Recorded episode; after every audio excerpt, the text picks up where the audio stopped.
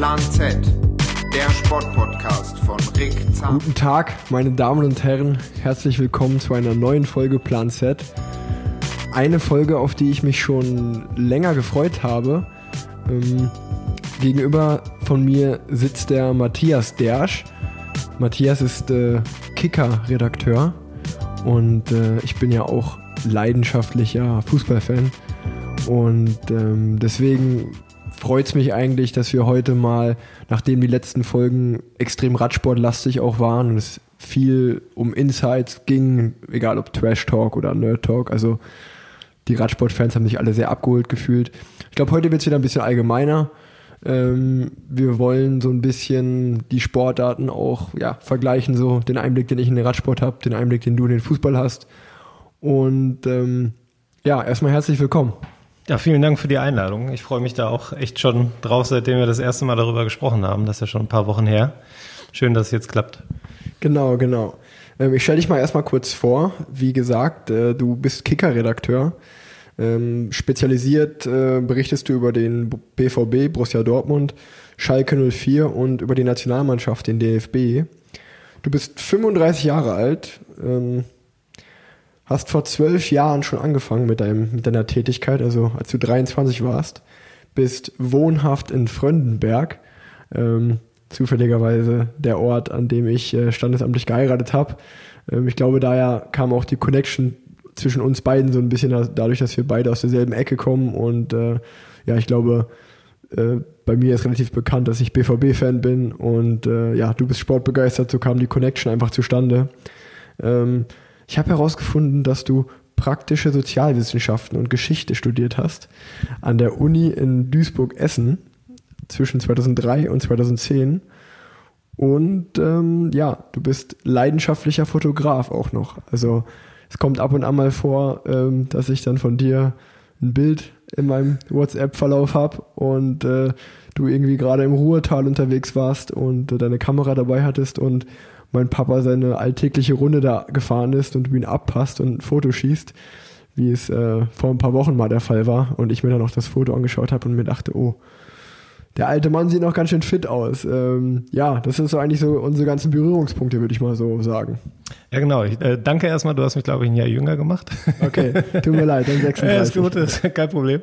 Ähm, und stimmt, ich hatte dich, glaube ich, irgendwann mal angeschrieben, ähm, als wir so eine Kicker-Umfrage äh, gemacht hatten unter Nicht-Fußballern unter Profisportlern aus anderen Disziplinen und da hatte ich dich, glaube ich, angeschrieben und irgendwie kam das dann zustande. Ja, und genau, äh, ich äh, bin oft mit der Kamera unterwegs und als ich deinen Vater da letztens äh, abgeschossen habe, ähm, habe ich eigentlich gerade mit meinen beiden kleinen Mädels, ich habe zwei Töchter, ähm, die Storchenbabys auf der Kiewitzwiese beobachtet und ähm, keine Ahnung, irgendwie habe ich auf die Straße geguckt und dachte, den kenne ich doch, der da gerade angerast kommt. Ich habe ihn dann auch nur von hinten erwischt. Ich wollte auch nicht unhöflich sein und ihm ins Gesicht schießen mit der Kamera. Ja, ist auf jeden Fall ein schönes Foto geworden. Und ähm, ja, also ich denke mal, ich wohne ja mittlerweile in Köln, aber gerade das Ruhetal, wo mein, wo mein Vater auch noch jeden Tag fährt, ist eine sehr, sehr schöne Gegend. Fahre ich auch immer noch gerne mit ihm. Also hast du ein gutes Plätzchen ausgewählt, wo man zum Leben, also wo man auch mal eine Radtour machen kann. Ja, ich komme ja gebürtig aus Essen eigentlich, bin dann durch meine Frau dann letztlich nach Fröndenberg gezogen und ähm, ja, bereue das auch nicht. Also wir haben da ein schönes Häuschen gebaut mit einem tollen Garten, den ich so in der Großstadt nie äh, hätte haben können. Äh, ist für die Kinder natürlich perfekt. Und ja, was das Radfahren angeht, ähm, da muss ich jetzt noch mal ein bisschen ran, ein paar Kilometer machen. Also ich habe ganz viele Kollegen, ähm, die mit dem Rennrad da auch immer unterwegs sind. Ähm, mal gucken, vielleicht schaffe ich mir jetzt auch bald mal eins an. Ich habe jetzt erstmal ein Spinningrad mehr oben äh, reingestellt, äh, um mal so ein bisschen zu treten, wenigstens jetzt, wenn der Wintermonate kommen, dass man ein bisschen ja. fit bleibt. Äh, und ja, schließt das nicht aus, weil wie du sagst, da kann man wirklich sehr toll fahren. Bislang mache ich das immer nur eher gemächlich, dann mit meiner großen Tochter manchmal im Schlepptau, die schon recht gut Fahrrad fährt. Ja. Ja, gerade der Ruhrtalradweg ist ja sehr, sehr bekannt. Eigentlich der, ich glaube, in Winterberg endet oder anfängt, je nachdem, und bis ins Ruhrgebiet, tief ins Ruhrgebiet hineingeht. Wirklich sehr, sehr schön zu fahren. Also, wer das mal fahren will, auch ganz gerne mal machen. Das wäre eigentlich auch meine nächste Frage an dich gewesen. So, du bist ja jetzt eigentlich zu, schätze ich mal, 99 Prozent beruflich äh, im Fußball tätig, gerade im Kicker. Aber wie ist deine Verbindung zum Radsport? Gibt's die? Bist du, guckst du mal die Tour, ähm, außer einer Radtour? Äh, bist du langjähriger Fan oder eigentlich nicht wirklich und du folgst es einfach nur so ein bisschen oder ist es gar kein Thema in deinem Leben? Äh, also ich würde schon sagen, so beruflich jetzt ist wirklich 100% Fußball beim Kicker. Ähm, wir haben ja auch andere Sportarten mal im Blatt. Also wir haben ein bisschen, ein bisschen Rennsport, wir haben ein bisschen Leichtathletik. Ähm, Radsport haben wir ganz, ganz selten auch mal, aber so mein Kerngebiet ist halt einfach der Fußball. Du hast ja gesagt, worüber ich schreibe und das ist ehrlich gesagt auch, äh, sag ich mal, genug so für einen Tag. Äh, da passiert schon immer reichlich. Ähm, ja, und meine Verbindung zum Radsport, also ich bin als, als kleiner Junge total viel Fahrrad gefahren. Ich bin ja Jahrgang 84 und ähm, ja, als dann so äh, dein Vater bei der Tour war, Jan Ulrich bei der Tour war, da war ich so in dem Alter, wo man dann wirklich aus der Schule gekommen ist, Fernseher an Tour de France gucken. Und zwar dann wirklich von Anfang bis Ende. Da habe ich jede Etappe geguckt, über Jahre eigentlich. Ähm, und ähm, finde das bis heute total faszinierend. Ähm, also gerade so im Rückblick auch, äh, muss ich gestehen, dass das einfach ähm, war ein cooles Erlebnis damals vorm Fernseher. Ähm, der Kontakt zum Radsport ist dann irgendwann so ein bisschen verloren gegangen, ähm, auch dann durch Studium, durch den Beruf und so. Dann ist halt wirklich ähm, einfach auch alles eine Zeitfrage. Ne? So Tour de France-Etappe zu gucken, ist natürlich auch schon zeitintensiv. Okay. Ne? Das läuft mal nebenbei. Aber dass ich jetzt so wirklich intensiv das Geschehen verfolge, ähm, das wäre jetzt zu viel gesagt. Ich habe dir auch in unserem kurzen Vorgespräch schon gesagt, bitte keine Fachfragen, da führst du mich aufs Glatteis. Ähm, aber ähm, klar, so ein bisschen, ein bisschen schaut man immer hin. Ne? Sehr, sehr gut. Ja, wir du sagtest gerade schon äh, nebenbei, so ist es bei uns momentan auch. Wir sitzen jetzt hier, es ist Freitagnachmittag, äh, ich glaube, das ist die siebte Etappe, die gerade läuft. Ähm, der Ton ist aus, aber das Bild ist an, links neben uns. Und äh, ja, ich hoffe mal, dass die Folge gut wird, weil eigentlich bin ich so im Multitasking nicht so gut. Aber ich werde mich auf jeden Fall aufs Podcasten konzentrieren und immer mal wieder mal nach links schauen, ähm, obwohl es gerade eine sehr, sehr spannende Rennphase da ist. Ähm, Gut, machen wir mal weiter. Also du hast ein paar Fragen an mich vorbereitet. Ich habe ein paar Fragen an dich vorbereitet. Ähm, wie ich schon am Anfang gesagt habe, wollen wir auch so ein bisschen Fußball-Radsport mal so ein bisschen lapidar einfach vergleichen. Ähm, und eigentlich gibt es ja direkt ein aktuelles Thema, wo man, wo man eine gute Überleitung machen kann. Du bist direkt aus Stuttgart äh, hier nach Köln gekommen, um die Podcast-Folge mit mir aufzunehmen. Gestern Abend war das Länderspiel Deutschland, Spanien. Ergebnis war 1-1 habe ich gelesen. In der Nachspielzeit hat Deutschland noch ein Tor reinbekommen. Wie war das denn erstmal? Erzähl mal. Ähm, ein bisschen komisch, muss ich ehrlich gestehen, weil ähm, die Bundesliga läuft ja noch nicht. Äh, Gerade war das Champions League Turnier, ähm, dann ist jetzt ein Länderspiel zwischendurch. So, das war, glaube ich, für alle Beteiligten ein bisschen merkwürdig, aber Corona macht ja alles anders. Teilweise sind die Spieler ja direkt aus dem Urlaub mehr oder weniger zur Nationalmannschaft gekommen und mussten dann direkt in der Nations League äh, ist jetzt nicht der wichtigste Wettbewerb, aber es ist eben Wettbewerb. Da mussten sie dann direkt gegen Spanien ran. Das ist schon, schon sehr ungewöhnlich. Ähm, und ja, also jetzt von der reinen sportlichen Herangehensweise in das Spiel ist natürlich auch das Drumherum immer noch total anders durch Corona. Also diese äh, Geisterspiel-Thematik. Ähm, ich habe am Dienstag mit Julian Brandt gesprochen, dem BVB-Profi, der ja auch Nationalspieler ist. Und ähm, da kamen wir auch auf Geisterspiele und der sagte dann, ja, das macht mir ehrlich gesagt überhaupt keinen Spaß. Wir haben in Österreich vor 1000 Zuschauern gespielt. Das war viel besser, auch wenn es nur 1000 waren. So. Und ich kann es ja. total verstehen, was er meint. Weil wenn du dann da in Stuttgart in der, in der Arena sitzt, wo, ich weiß nicht, sonst 50, 55.000 Leute reinpassen und dann sitzen da auf der Pressetribüne ein paar Männchen und unten wird Fußball gespielt. Das ist total merkwürdig. Also das, das, das, ich, ich will mich da auch nicht dran gewöhnen, weil das einfach nicht der Fußball ist, glaube ich, der uns alle so fasziniert. Das ist dann teilweise auch total kurios. Dann sitzt du da halt auf der Pressetribüne, hast äh, fünf Meter Abstand nach links, fünf Meter Abstand nach rechts äh, und dann hörst du aber, weil es so still ist im Stadion, den spanischen TV-Kommentator, der 100 Meter weiter sitzt, aber so laut in sein Mikrofon spricht, dass es halt alle mitbekommen. Und mit Sicherheit auch die Spieler auf dem Rasen. Äh, das ist halt ja ein bisschen, bisschen merkwürdig, ähm, aber nichtsdestotrotz ist es ja äh, für die Spieler ihr Job. Das ist auch für mich dann mein Job, da äh, angemessen drüber zu berichten und so das Drumherum dann ein bisschen auszublenden. Aber äh, ja, ich hoffe halt, dass wir relativ zügig dann wieder zu einer Normalität zurückfinden. Ich frage mich bei Thema Geisterspiele oder allgemein äh, kann man das ja auch, auch auf den Radsport oder auch jetzt gerade Lauf ist, glaube ich, ja, sind auch die US Open. Ähm, da kann man das ja auch gut übertragen. Also einfach allgemein, der Sport findet ja eigentlich unter Ausschluss äh, der, der Öffentlichkeit statt. Ähm, auch bei der Tour de France sind ein paar Fans zugelassen, aber wirklich nicht viele. Und ähm, Das ist auch ganz komisch. Also ich habe auch bei der Tour de France zugeschaut jetzt und du denkst okay, es ist jetzt gerade der Finalberg. Eigentlich ist man es da auch gewöhnt, dass irgendwie links und rechts die Menschen in zwei, Dreierreihen stehen und äh, die Fahrer durch so ein Spalier von Fans fahren. Geht natürlich nicht wegen Corona. Und es ist so, als wenn man ein anderes Rennen schaut auch. Also man kennt die Banner von der Tour de France, es sind auch die besten Fahrer dabei, ähm, die, die man da vorne erwarten würde.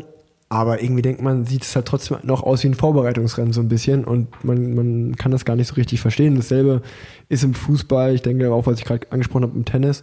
Und was ich mir auch als Sportler so ein bisschen als, als Frage der Stelle ist, äh, ob das die Allgemeinheit jetzt gerade wirklich, äh, weil es auch diese schwierigen Zeiten gerade sind, ob das die Allgemeinheit so eigentlich über, überhaupt so richtig interessiert. Also in meinem Fall war es auch jetzt so, ähm, ich glaube auch die Tour de France lebt ja eigentlich immer davon, dass es in den Sommerferien stattfindet. Jetzt findet sie irgendwie so im September statt und äh, die meisten Leute gehen zur Arbeit, keiner ist mehr so richtig im Urlaub. Ähm, ist auch immer, sage ich mal, denke ich mal, für die Einschaltquoten würde mich mal interessieren, wie die sind. Und ähm, für mich war das beste Beispiel, dass ich, ich weiß noch, ich habe, ich glaube vor zwei Wochen, der Samstag war das, habe ich irgendwas im Fernsehen geschaut und dann wurde unten so ein Banner eingeblendet und da stand so, FC Bayern München holt das Triple und ich saß da so und dachte so, war heute das Champions League Finale? Das ist ja auch so komplett an mir vorbeigegangen. Und ich meine, eigentlich ist das Champions League Finale auch für mich, egal wer da spielt, Pflichttermin. Das schaut man schon. Und das war so wirklich so ein Aha-Moment, wo ich auch so dachte, wow, das ist ja wirklich krass an mir vorbeigegangen, weil das einfach so, so komisch und anders einfach ist. Und das ist jetzt gerade in jeder Sportart, was du gerade gesagt hast, irgendwie so Länderspiel und dann äh, geht die Bundesliga bald wieder los, aber irgendwie ist gerade erst die Champions League zu Ende und jedes Land macht es auch anders sind sehr, sehr komische Zeiten, wahrscheinlich auch ja, als Reporter oder Redakteur für sowas, ja. Ja, total. Und ähm, äh, also der, der durcheinandergewürfelte Kalender ist ja das eine und dann ähm, ich glaube schon, dass ein Interesse da ist, weil, also so ich so auf der Hochphase der ersten Corona-Welle, ähm, da habe ich halt auch nur Corona, Corona, Corona irgendwie den ganzen Tag gelesen. Ich konnte es irgendwann nicht mehr hören. Ja. Ähm, und ich glaube, so ging es vielen. Und da ist man natürlich froh um jede Ablenkung, die man irgendwie kriegen kann. Ähm, ich selber ertappe mich manchmal dabei, wenn ich Spiele privat gucke, ähm, dass ich mich dann zu sehr ablenken lasse, weil mir so die Geräuschkulisse fehlt und ich dann teilweise Tore verpasse, weil wenn du es normalerweise guckst und du schaust irgendwie gerade auf dein Handy und es geht Richtung Tor, dann kriegst du ja eine akustische Rückmeldung. Ja, ja, ja. Die fehlt natürlich momentan komplett oder du hast halt im Hintergrund so automatische Fangesänge irgendwie vom Band eingespielt. Mhm. Das ersetzt das ja nicht. Und dann hörst du irgendwie, wie der Kommentator sagt, oh, Tor. Und denkst, oh, okay, guck mal hin. Und da ist es schon vorbei. Da, hast du, da siehst du sie noch jubeln, wenn du Glück hast. Und dann kommt die Wiederholung. Das, das ist mir echt schon ein, zwei Mal passiert. Also das, das äh, Schauen am Fernsehen finde ich definitiv anders als vorher. Ähm, und, und ich frage mich dann auch immer, und ähm, da passt es ja total gut, dass du als Sportler mir jetzt gegenüber sitzt, ähm, was das mit euch macht, mit einem Sportler macht, wenn so das Feedback fehlt. Du hast ja die Bergetappen bei der Tour de France angesprochen äh, wo du dich da ja hochquälst. Das sind ja unmenschliche Steigerungen, äh, Steigungen. Und ähm, dann hast du aber permanent, spürst du ja den Atem der Leute wirklich im Nacken, die dich da hochpushen und antreiben. Ähm, und wenn das wegfällt, kann ich mir vorstellen, kommt so ein Berg einem viel, viel länger vor. Ähm, da würde mich einfach mal interessieren, ob du das wirklich auch so empfindest. Ähm, und ähm, ja, was so, was so generell dann das mit einem macht, äh, ob das vielleicht sogar ein Vorteil ist manchmal, wenn man eben dieses Feedback nicht kriegt. Wie, wie siehst du das? Nee, ich finde es definitiv eher ein Nachteil auch. Also es ist äh, was ganz anderes, mit einer Maske irgendwie schon zum Einschreiben zu fahren und die Maske eigentlich bis auf im Teambus äh, überall zu tragen, im Start- und Zielbereich. Und ähm, ja, dann auch während der Strecke erinnert es manchmal ja, so ein bisschen an so ein Trainingsrennen auch, äh, wie man das aus den Nachwuchsklassen noch kennt. Oder allgemein aus den Nachwuchsklassen, wo es jetzt, sag ich mal, noch nicht die Allgemeinheit interessiert hat, so richtig. Und ähm, ja, das ist schon komisch. Äh, es erinnert so dann auch an eine Trainingsfahrt, wenn man eigentlich nur so am Start, vielleicht am Start ist sowas aufgebaut und dann ist wieder am Ziel irgendwas aufgebaut und man fährt halt von A nach B und so zwischendrin ist eigentlich gefühlt gar nichts. Ähm, das ist schon was ganz anderes und man bekommt, glaube ich, als, oder mir geht es zumindest so, dass ich mir das unmittelbar immer so diesen, das Gefühl auch vermittelt, so, dass es ja viel weniger Leute jetzt auch dadurch interessiert. Ich meine, es ist natürlich immer Quatsch, weil wahrscheinlich äh, werden es trotzdem super viele Leute im Fernsehen gucken. Aber ja, wenn man, wie du gesagt hast, so irgendwie so, äh, die, es nimmt so die Echtheit an diesem Moment, dass es gerade so, so wirklich ist äh, für mich manchmal. Es ist einfach so ein bisschen surreal, dass man mit den besten Fahrern der Welt irgendwie durch die Gegend fährt, aber man hat einfach keine Zuschauer und auch kein, keine, ja, keine direkte Antwort von den Fans oder so, sag ich mal. Das fehlt mir schon, das fehlt mir schon und pusht mich definitiv und das, das fehlt, ja, kann man so sagen. Was ich, also, so, ich, es gibt bestimmt ja auch Typen, die davon äh, ein bisschen profitieren. Also wenn ich so überlege, ich war jetzt auch schon ein paar Mal irgendwie im Doppelpass oder wir hatten auch mal einen Kicker-Talk, der auf Eurosport lief. Ähm, das ist dann halt, äh, also bei dem Kicker-Talk, das war ohne Publikum. Dann sitzt du da mit deinen vier Leuten, die da noch in der Runde sitzen, plus dem Moderator und du sprichst vorher, dann gehen irgendwann die Kameras an, du sprichst weiter und du blendest in dem Moment irgendwie aus, dass da jetzt ja gerade, weiß ich nicht, eine halbe ja. Million Leute vor dem Fernseher sitzen. Ich glaube, wenn du, wenn, wenn ich das visualisieren würde und ich würde da sitzen und würde mir jetzt vorstellen, da stehen jetzt 500.000 Leute vor dieser Bühne und gucken mir zu, dann ist da die, die Anspannung, die Nervosität eine ganz andere. Äh, und ähm, jetzt so, ich glaube, das kann man auch auf andere Sportarten, weiß nicht, bei Radsport ähm, weiß ich es nicht genau, aber sagen wir mal Fußball zum Beispiel, ähm, wenn dann ein Spieler auf dem Feld steht, der vielleicht noch sehr jung ist, mhm. der, der vielleicht auch eingeschüchtert ist jetzt in Dortmund von der gelben Wand, ja, wenn er ja. dann davor spielt und einen Fehlpass spielt und die reagieren, so dann, äh, dann kann dich das ja auch völlig aus dem Tritt bringen, weil du dich dann irgendwie zu sehr auf die Reaktion des Zuschauers konzentrierst und, und, und letztlich deshalb Fehler machst, weil du Angst hast, Fehler mhm. zu machen, um nicht zu werden. Ähm, das fällt natürlich weg. Also glaube ich schon, dass so manche Charaktere vielleicht sogar davon profitieren können. Aber ich glaube so insgesamt der emotionale Faktor im Sport, der spielt so eine gewaltige Rolle und äh, der muss einfach irgendwann ja. dann auch wieder zurückkommen. Der wird ja auch ja. zurückkommen. Ja, ich hoffe sehr. Äh, weil anders, anders ist das nicht vorstellbar. Das ist äh, ja. eine ganz andere Dimension, die der Sport dann hat, finde ich. Ja, ich denke mal, es ist auch ganz klar, dass es im Fußball noch mehr zu tragen kommt als jetzt im Radsport, weil es einfach in einem Stadion stattfindet. Aber ich weiß voll, was du meinst. Also ich denke mal, die, diese Szenarien, die du gerade angesprochen hast, die kann man sehr gut äh, sowohl bei einer Bergankunft als auch in einer Sprintankunft äh, schon auch äh, anwenden, weil was du gesagt hast, so wenn Fans in Zweier-, Dreier-Reihen da stehen und dann ist die Geräuschkulisse auch deutlich lauter, als wenn da halt niemand steht.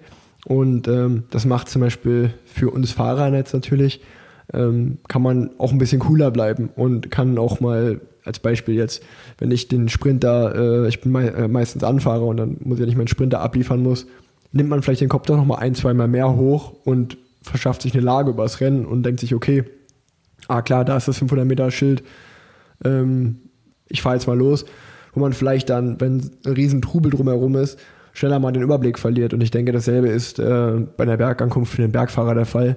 Wenn die eigentlich hintereinander herfahren mit den Fans, dann hört man ja auch nicht, atmet der andere jetzt gerade tief, ist der am Anschlag oder ist der noch, geht's dir noch gut?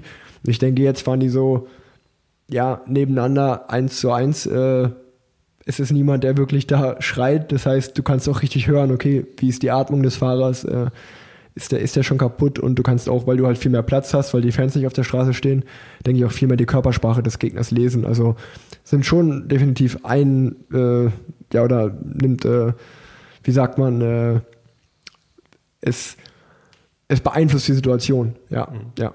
Das finde ich total spannend, wie du das jetzt gerade beschrieben hast, ähm, wie man dann den Gegner so belauert am Berg. Ähm, weil so, ich meine, klar, man kennt das vom Fernsehen gucken und, und ich kenne das ja auch aus meinem Job, wenn ich dann irgendwie Spieler bewerte, ähm, dass du da halt eben auch so auf solche Kleinigkeiten achtest. Wie wirkt er jetzt? Wirkt er gerade fit oder ähm, ist er vielleicht gedanklich? Wirkt er so, als wäre er nicht bei der Sache? Aber dass ihr auch dann wirklich während des Rennens auf sowas achtet, äh, finde ich total spannend. Ähm, dass da noch Zeit für bleibt, weil so als Laie äh, und, und als Nicht-Radsportler bist du natürlich äh, völlig fasziniert von den Leistungen und, und fragst dich halt, wie kann man da überhaupt noch Gedanken für irgendwas anderes haben, außer diese Pedale zu treten.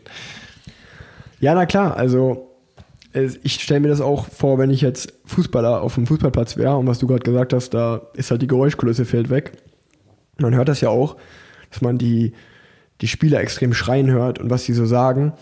Und ich glaube, das macht das Spiel schon noch ganz anders, wenn du jetzt halt als Abwehrspieler hörst, äh, was die da, oder egal welche Spielerposition du hast, wenn du einfach hörst, was deine Teammitglieder und auch was deine Gegner so sagen. Weil es ist wahrscheinlich auch ein bisschen äh, Psychospielchen dabei, wie präsent ist man und so. Das, das sind, ich glaube, das verändert schon so ein paar Spiele, weil eigentlich hörst du ja als Spieler, denke ich mal, fast gar nichts, wenn da 50.000 Leute im, im Stadion sind. Ja, ist für manche Spieler bestimmt ein Vorteil, wenn sie auf der anderen Seite des Trainers spielen, dann ja. hören die nie, was der einem zuholt, wenn du einen Fehler machst.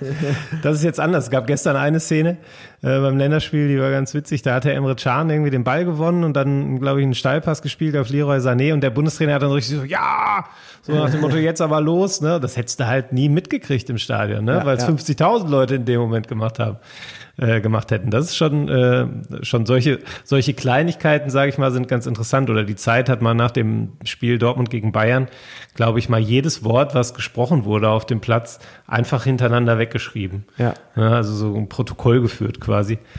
Das ist natürlich mal ganz nett, mal ganz spannend, aber so auf Strecke. Wir haben ja jetzt auch schon ein paar Wochen Geisterspiele in der Bundesliga gehabt und werden auch noch ein paar Wochen, äh, auch wenn manche, manche Städte ja jetzt Zuschauer erlauben, auch noch ein paar Wochen solche ruhigen Spiele haben oder ein paar Monate.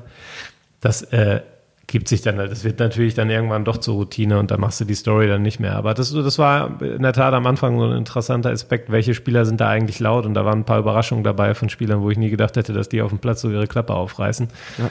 Ja, bei Thomas Müller weiß es, ja. der quasselt ununterbrochen, äh, bei anderen äh, hätte es nicht gedacht. Gut, dann lass uns mal so ein bisschen zu dem äh, Vergleich kommen, äh, Fußball versus Radsport nenne ich es jetzt einfach mal.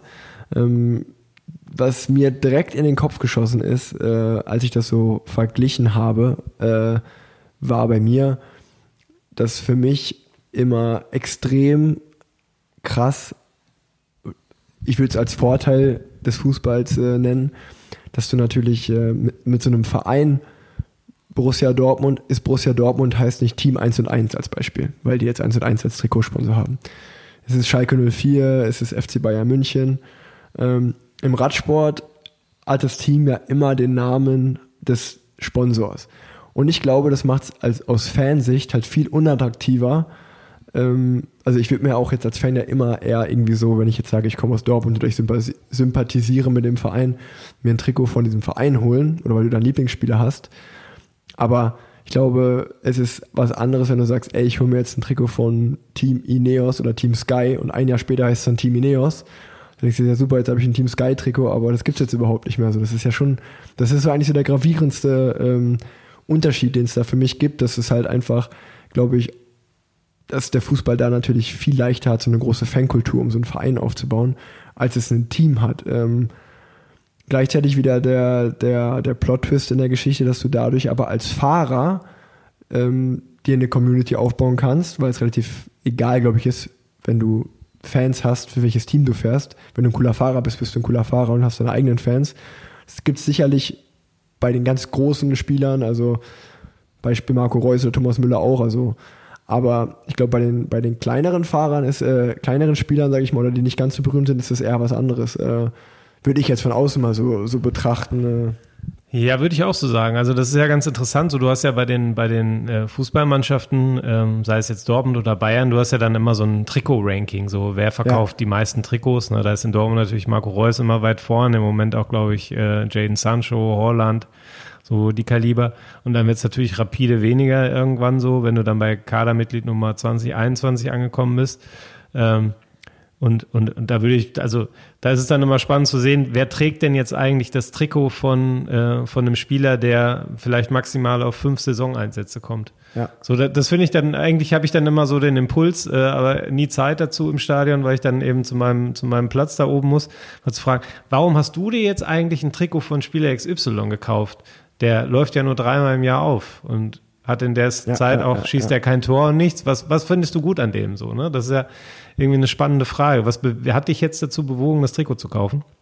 Und beim Radsport, ähm, ich würde jetzt mal vermuten, dass du dich als Mannschaftssportler siehst, oder? Ja, ja. Und, und ich aus der, äh, aus, also mit der Außensicht assoziiere Radsportler eigentlich eher als Einzelsportler. Mhm. Also ich würde dann eher so, ähm, keine Ahnung, ich gucke dann oder ich werde dann nicht Fan von Mannschaft XY, sondern ich finde dann den Fahrer toll. Ja. Und es ist mir egal, für welches Team der fährt. So, ich mag halt den Fahrer. Mhm. Und ähm, so wie es beim Tennis oder bei hm, weiß nicht, wo ist es noch so, Formel 1 vielleicht. Ja, ja. ja. so, dass du bist halt Schumacher-Fan. Genau. Egal für welche, oder Vettel, egal für welche Mannschaft er fährt und, oder für welchen, für welche Marke der fährt. Ähm, vielleicht findest du Ferrari schon immer cool und freust dich, wenn Vettel dann dahin geht, aber primär guckst du auf Vettel. Ja. Ähm, und, und das finde ich ganz spannend, wenn du dann sagst, du bist eigentlich Mannschaftssportler. So, weil das, Ja, das, das steht ist ja dem so ein bisschen irgendwie entgegen eigentlich. Ja, das ist, glaube ich, auch, ähm, das ist auch fast schon einer der, der nächsten Punkte, die ich immer am, am Fußball auch, oder wa- warum ich sagen würde, dass Fußball so erfolgreich ist, wie Fu äh, der Hauptgrund für mich ist, dass es einfach super simpel ist, dass es jeder verstehen kann. Elf gegen elf spielen mit einem Ball, die einen versuchen es ins eine Tor zu schießen und die anderen ins andere. Und was du jetzt gerade angesprochen hast im Radsport ist ja so, jetzt erstmal jemand, einer Laie, der gar keine Ahnung hat, meine Rolle in einem Team zu erklären, äh, ist erstmal nicht so ganz so einfach. Also ich versuche das dann auch oft mit Fußballmetaphern zu machen, weil da werden es die meisten verstehen. Also ich sage dann oft so, ja, schau mal, du musst es so sehen, ähm, wenn ich jetzt ein Sprintanfahrer bin oder manchmal darf ich auch der Sprinter sein, ich, in dem Sinne, das ist dann so, als wenn ich der Stürmer bin, der halt, die anderen spielen halt vom Torwart über, über die Verteidigung, über Mittelfeld in den Sturm und dann bin ich der Stürmer, der das Tor schießen darf, also der, der das Rennen gewinnen darf, so, ähm, der Kapitän des Tages. Das bin ich auch manchmal, aber meistens zu 80 Prozent bin ich der, der auf dem Flügel steht und die entscheidende Flanke sp spielt in dem Sinne. Also ich bin der, der ihn halt auf die letzten Meter bringt und dann sch schwinge ich raus und hoffe halt, dass der Sprinter das Rennen gewinnt. Und dann habe ich natürlich meinen Job gemacht und meinen Anteil an dem Sieg, aber der, der das Rennen gewinnt, geht halt alleine aufs Podium. Da gehen halt nicht die anderen sieben Teamkollegen mit aufs Podium. Wir fahren halt zum Bus und freuen uns da und man stoßt dann abends zusammen an. Und das ist ja ganz komisch zu verstehen von außen, weil man halt auch sagt so, ja, ich bin total happy mit meinem Job, ich habe super gemacht und wir haben das Rennen gewonnen. Ja, aber du warst ja gar nicht auf dem Podium, so, hä? Und das ist so, das ist schon, das ist schon, äh, glaube ich, was ganz anderes, dass du dich da auch als da bist du dann schon wieder so ein bisschen Einzelsportler, dass du damit auch zufrieden sein musst mit deiner Position und dich da auch damit motivieren musst. Also wenn du jetzt immer nur neidisch wärst, dass du nie gewinnst, aber trotzdem arbeiten musst, ich glaube, dann wirst du auf lange Sicht nicht äh, glücklich werden im Radsport. Ja, wollte ich gerade sagen, weil ich sag mal so, so Udo Bölz oder so, ne, von früher Genau. dann, die so im Gedächtnis bleiben, das waren ja dann so, so Wasserträger, hat man die früher genannt. Ich weiß nicht, ob man das heute immer noch so macht. Äh, so halt, wie du sagst, derjenige, der die Flanke schlägt. Die stehen ja ganz, ganz selten im Rampenlicht. Mhm. Und, und da musst du dich ja in dem Moment wirklich mit identifizieren mit der Rolle. Ne? Also wenn du, Ja. wenn du jetzt jemand bist, der selbst eigentlich am liebsten jeden Tag in der Zeitung stehen möchte, dann wirst du Schwierigkeiten haben, wenn du dann die Rolle einnimmst. Ne? Und so ähnlich ist es ja im Fußball auch. Also äh, ich glaube, so kleine Jungs, die wollen ja am liebsten immer Stürmer werden, ne? weil der die ja, Tore ja. schießt. Und ähm, so mit der Zeit rücken sie dann immer weiter nach hinten. Ähm, das ist auch echt, glaube ich, eine Charakterfrage. Und ich, die Charakterfrage fängt oft vielleicht auch schon da an, welche Sportart man jetzt betreibt. Ne? Also ist man jetzt eher Einzelsportler? Äh, ist man jetzt vielleicht eher der Sprinter jetzt in der Leichtathletik, der halt ein 100-Meter-Rennen macht und der dann selber sich hinterher feiern möchte? Äh, oder bist du dann eher der Mannschaftssportler, der sich dann auch damit zufrieden gibt, wenn er als rechter Verteidiger hinten mal eine Flanke verhindert, die dann vorne irgendwie nach zehn Stationen zum Tor führt Ja. oder so. Ne? Das, das finde ich ganz spannend. Und ähm, Nochmal kurz zu dem Punkt, was jetzt so Attraktivität und so angeht. Ich glaube, äh, das stimmt total, was du sagst mit der Einfachheit des Fußballs. Äh, gestern, witzigerweise, hat ein Nationalspieler zugegeben, dass er eine Regel nicht verstanden hat. Ne? Robin Gosens, äh, schöne Grüße an den, ähm, der ein gutes, gutes Debüt gestern gefeiert hat. Der hat aber dann eine Flanke versucht abzublocken, ist dann liegen geblieben und dachte dann, ich muss jetzt schnell über die Torauslinie robben, dann verhindere ich, dann, dann hebe ich das Abseits nicht auf. Nee, umgedreht, dann hebe ich das Abseits nicht auf. Und er hatte das war falsch. Also er hätte Ja. hinrobben können, wo er will. Er hätte, das, das war, war ein hoffnungsloses Unterfangen. Ähm, also ja, es gibt ja auch beim Fußball ein paar Regeln, aber grundsätzlich stimmt das natürlich. Ne? Du brauchst ja nicht mal einen Ball streng genommen. Ja. Und, und irgendwie kommt ja auch jeder in der Kindheit mal damit in Berührung. Viele Total. bleiben dann da hängen und Radsport ist halt echt klar machst du eine Radtour als Kind, aber das kannst du ja nicht vergleichen. Ne? Und ähm, ich glaube, das ist so ein Problem, wenn man es ja als Problem sehen will. Jetzt, wenn wir jetzt so auf Vermarktungssicht gucken, ist es bestimmt eins, dass du, wenn du jetzt nicht gerade im Fußball bist, brauchst du eine Geschichte, dann brauchst du einen Typen, einen Helden, irgendwie eine Figur, die vielleicht auch polarisiert, ähm, wo du eine gute Geschichte erzählen kannst äh, um dann wirklich mal so dir dein Stück vom Kuchen zu holen. Ne? Also ähm, wie damals mit deinem Vater und Jan Ulrich, wie in der Ja, Formel ja, 1 und Michael Schumacher, Boris Becker im Tennis. Ähm, du brauchst halt wirklich Typen, die irgendwas darstellen. die müssen ja nicht mal von allen Leuten gemocht werden. Nee. So, es ist, hilft, glaube ich, sogar, wenn die die Hälfte der Leute blöd finden. Ähm, aber du, du, bewegst die Leute in irgendeiner Weise. Und wenn, wenn du so einen Typen hast, dann kommt natürlich auch so eine Sportart in dem Zug mal mit nach vorne. Ähm, und das Problem hat der Fußball einfach nicht. Ne? Nee, Fußball wird null. immer gezeigt und es wird immer gelesen, ob Corona ist oder nicht. Mhm. Also wir konnten auch, natürlich sind unsere Zahlen, unsere Abrufzahlen während der Corona-Zeit nach unten gegangen, allein schon, weil es keine Spiele, äh, Spiele gab. Ähm, aber dass jetzt die Leute in der Zeit gar nichts über Fußball hätten lesen wollen, kann ich so nicht bestätigen. Das, die wollten es trotzdem lesen, mhm. was jetzt da gerade in ihren Vereinen losgeht. Und das ist natürlich ein Vorsprung, den sich der Fußball da erarbeitet hat über die Jahre.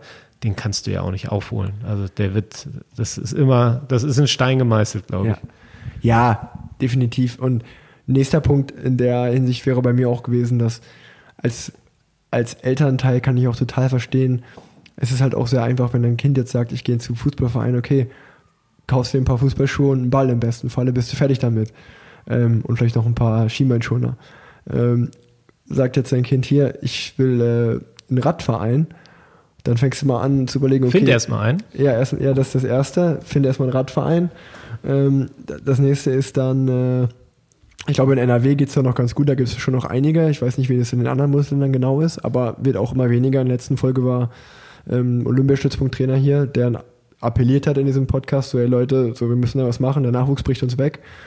Ähm, dann, äh, falls du einen Verein gefunden hast, okay, wie viel kostet ein Rennrad? Ähm, okay, mein Kind ist jetzt zwölf, das heißt, der fährt das Rennrad für zwei Jahre, dann brauche ich an zwei Jahren schon wieder eine größere, äh, ein größeres, dann brauche ich einen Helm, dann brauche ich Radschuhe, dann brauche ich ja Klamotten. Im Winter brauche ich warme Sachen, im Sommer brauche ich nicht, also brauche ich halt einfach nur Trikot, Hose. Ähm, da muss man ganz ehrlich sagen, das ist eigentlich, außer du hast einen guten Verein, der dir viel Material geben kann, das ist in den seltensten Fall, Fällen der Fall, ähm, ist Radsport eine Sportart, die sau ins Geld geht für die Eltern und kauft dem Jungen mal ein gutes Rad oder dem Mädchen, der fährt einmal so schnell um eine Kurve, fällt hin, Carbonrahmen gebrochen, ja gut, das war's. Äh, das ist natürlich schon erstmal so eine riesen äh, Einsteigerhürde, gerade für den Nachwuchs. Also ich denke, man merkt jetzt so im Breitensport auch, erlebt ja das Radfahren an sich, ich will nicht Radsport sagen, sondern Radfahren, ähm, ein riesen Hype gerade auch durch Corona, dass viele, viel, viel mehr Leute wieder aufs Rad gehen. Aber im Nachwuchs ist das, ist das halt was anderes. Und ich meine, ein erwachsener Mann, der kann sich jetzt dreimal überlegen, oder eine erwachsene Frau, kaufe ich mir ein Rad oder kaufe ich mir kein Rad so, schaue ich auf mein Konto, kann ich es mir leisten, habe ich da Bock drauf.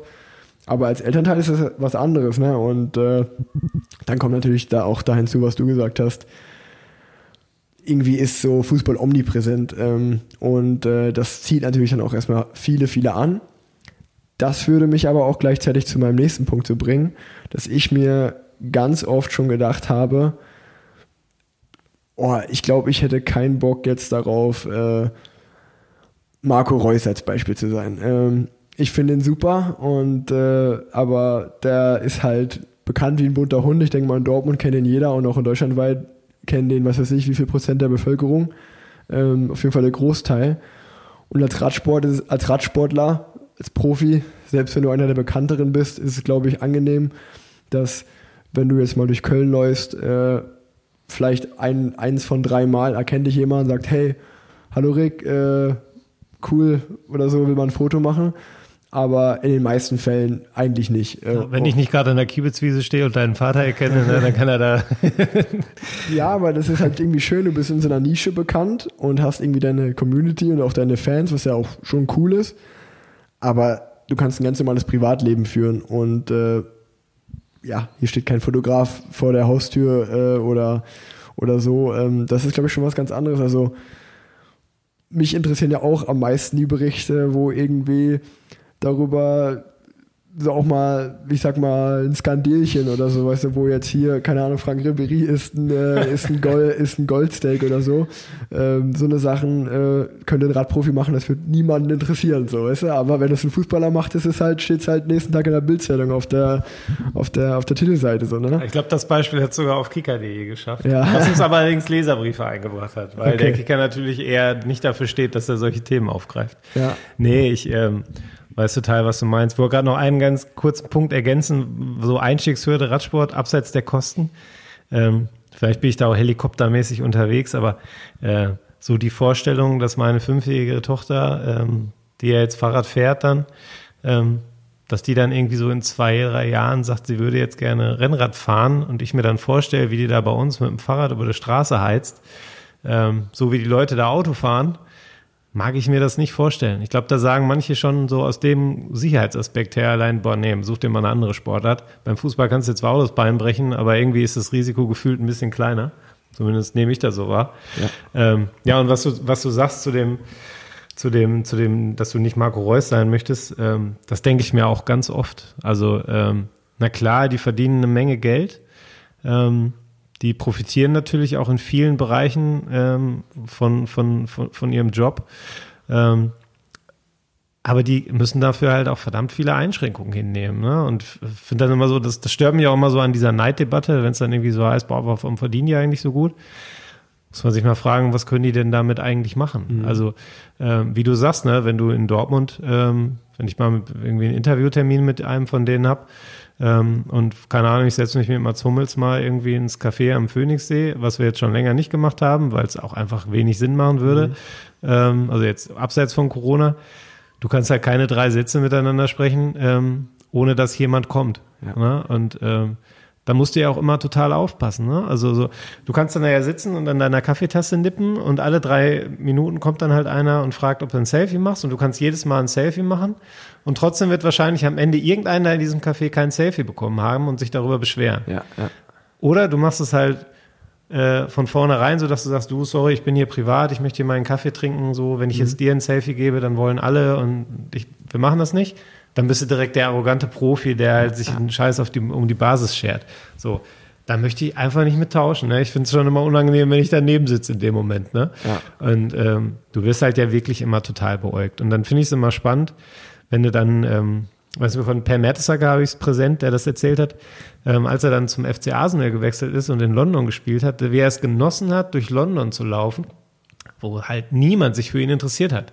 Natürlich gibt es in London so und so viele Fußballfans und von denen Fußballfans sind so und so viele Arsenal-Fans. Ja. Und natürlich erkennen die per Mertesacker, aber trotzdem in dieser Riesenmetropole verschwinden die halt irgendwie auch. Ne? Ja, ja, und, und da laufen so viele Promis rum, mal ganz platt gesagt. Da interessiert sich keiner für Per Mertesacker. Ne? Und der fand's super, weil er sagte, egal wo ich vorher war in Deutschland, mich hat immer irgendjemand erkannt. Und hier kann ich wirklich anonym sein, kann ich durch die Straßen streunern, kann shoppen gehen, was auch immer, ins Restaurant setzen und niemand stört mich. So, und das ist, ähm, also da kann ich es 100% nachvollziehen, dass du sagst, äh, nee, danke, möchte ich nicht. Ja, ja, nee, nee, genau. Das ist auch, das ist total äh, interessant, was du sagst, genau diese, auch mit der Neidkultur, mit dem vielen Geld verdienen und alles drum und dran. Im Endeffekt ist, wie du sagst, wenn du dann in einem goldenen Käfig im Endeffekt sitzt, sitzt äh, ja, äh, glaube ich, würden die ganz oft auch tauschen wollen äh, und und äh, ja, nicht, äh, oder auch mal für, vielleicht mal für einen Tag jemand ganz Normales sein wollen und halt äh, mal ganz normal einfach essen gehen, ohne angequatscht zu werden. Wo du gerade goldener Käfig sagst, warst du mal am Phoenixsee? Ja, ja. Da muss ich ja immer dran denken, ne? Bei den Häusern da, da wohnen ja auch ein paar BVB-Spieler, ne? Und äh, da habe ich auch, wenn ich da mal spazieren gehe, immer so das Gefühl, dass die Leute da nur um den See laufen. Die gucken gar nicht auf den See, sondern die gucken nur auf die Häuser. Und ich denke mir immer, ja. boah, wenn ich da wohnen würde, ich hätte den ganzen Tag die Jalousie runter und dann müsste ich da eigentlich auch nicht wohnen. Ja, und das Lustige ist ja aber auch, selbst bei mir, ähm, ich finde die jetzt cool, aber ich wäre auch nicht der Typ, selbst wenn da jetzt Mats Hummels stehen würde, wäre ich nicht der Typ, der da jetzt hingeht und sagt, hey, können wir mal ein Foto machen, so. Äh, weil ich mir auch genau das denken würde, so hier, lass den mal in Ruhe, der ist gerade froh, äh, mal nicht angequatscht zu werden. Wobei Mats das bestimmt spannend finden würde, auch mal mit dir zu sprechen. Der hat ja auch einen Podcast. Und ja. äh, das ist ja wirklich einer von denen, ähm, die auch mal über den Tellerrand hinausschauen, die sich für andere Sportarten interessieren. Also bei dem würde ich sagen, geh ruhig hin. ja, sehr, sehr gerne. Ne? Also äh, wenn du da was machen kannst, na klar, immer gerne. Ähm, nee, aber trotzdem ist es so, wollte ich gerade sagen, dass wenn man da lang geht, dass man dann trotzdem sagt, zum Beispiel dann zu Leo oder so zu meiner, zu meiner Frau, ich sage, ja, komm mal hier, hier wohnen die alle, ne? Hier, hier wohnen die alle so. Also das, das, das, hat man ja irgendwie immer. Also trotzdem ist es halt so was immer noch was Besonderes. Dass, dass man sagt, ja, hier, das, das ist schon, schon ganz lustig, weil im Endeffekt ist es für mich immer so, wenn wir jetzt, für mich ist immer so Köln als Beispiel die Aachener Straße, so ein bisschen so gefühlt der Laufsteg. Und dann ist auch oft so, dass ich das gar nicht mitbekomme und dann, aber zum Beispiel Leo zu mir sagt so, ja, der war der eine, ich glaube, der hat, der wusste, wer du bist, der dich, der dich angeka äh, der, der dich voll angeschaut so oder irgendwie mit dem Finger auf dich gezeigt und zu seinem Kumpel was gesagt, dass ich mir dann immer so denke so, hä, aber ich bin doch so, ich bin ein ganz normaler Mensch. Ich bin jetzt nichts krasses, so dass ich da langlaufe, so als Beispiel. Und gleichzeitig ist es aber andersrum natürlich so, wenn ich zum Beispiel mein, in meine Gedanken kommt direkt so, das in der, in der The Zone-Doku um Mario Götze, äh, wo der mit dem Wolfi, den, den jeder, jeder Radsportler kennt ja nicht so Wolfi, weil er halt den Radladen in, in Dubai hat.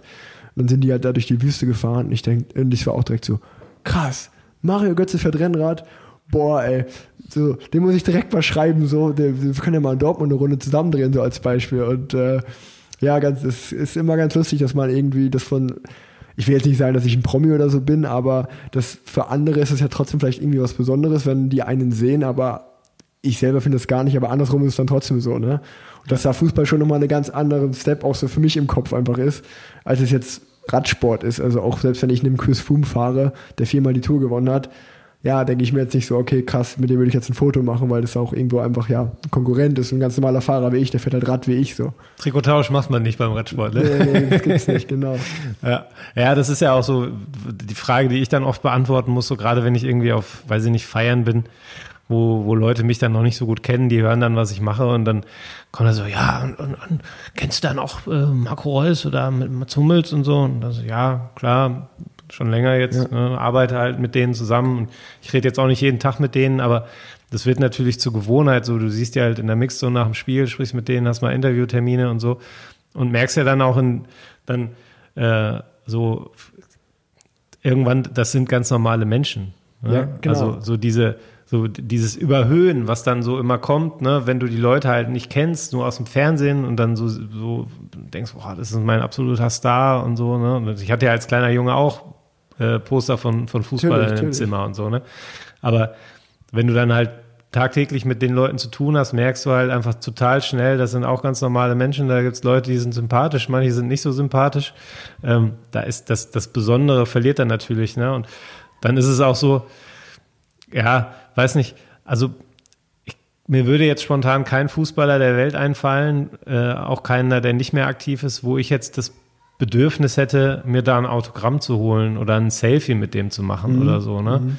Ähm, so wird es ja im Radsport dann, ja. weiß ich nicht, vielleicht auch gehen, keine Ahnung. Ähm, aber das ist vielleicht auch eine Typfrage. Ich wüsste jetzt auch insgesamt bei einem Promi irgendwie nicht so genau, wo ich denn jetzt wirklich hingehe. Also wo es mir so wichtig wäre, dass ich denke, ich greife jetzt in seine Privatsphäre ein und quatsche ihn jetzt mal ja, auf der Straße ja, an und frage ihn, du, können wir mal ein Foto machen? Also, weiß ich nicht, Liam Gallagher vielleicht, weil ich Oasis-Fan ja. bin, aber da hört es dann auch schon auf. Ich glaube, das ist aber auch so, hat sich mittlerweile ein bisschen vielleicht geändert, dadurch, dass es gefühlt so viele Stars in so vielen Bereichen gibt. Also ich sage jetzt einfach mal, über Social Media gibt es jetzt einfach mal Influencer, dann gibt es Blogger, dann gibt es Leute, die sind über YouTube bekannt. Da dreht irgendjemand völlig durch, weil er einen YouTuber sieht und ich denke mir, okay, den habe ich noch nie in meinem Leben gesehen.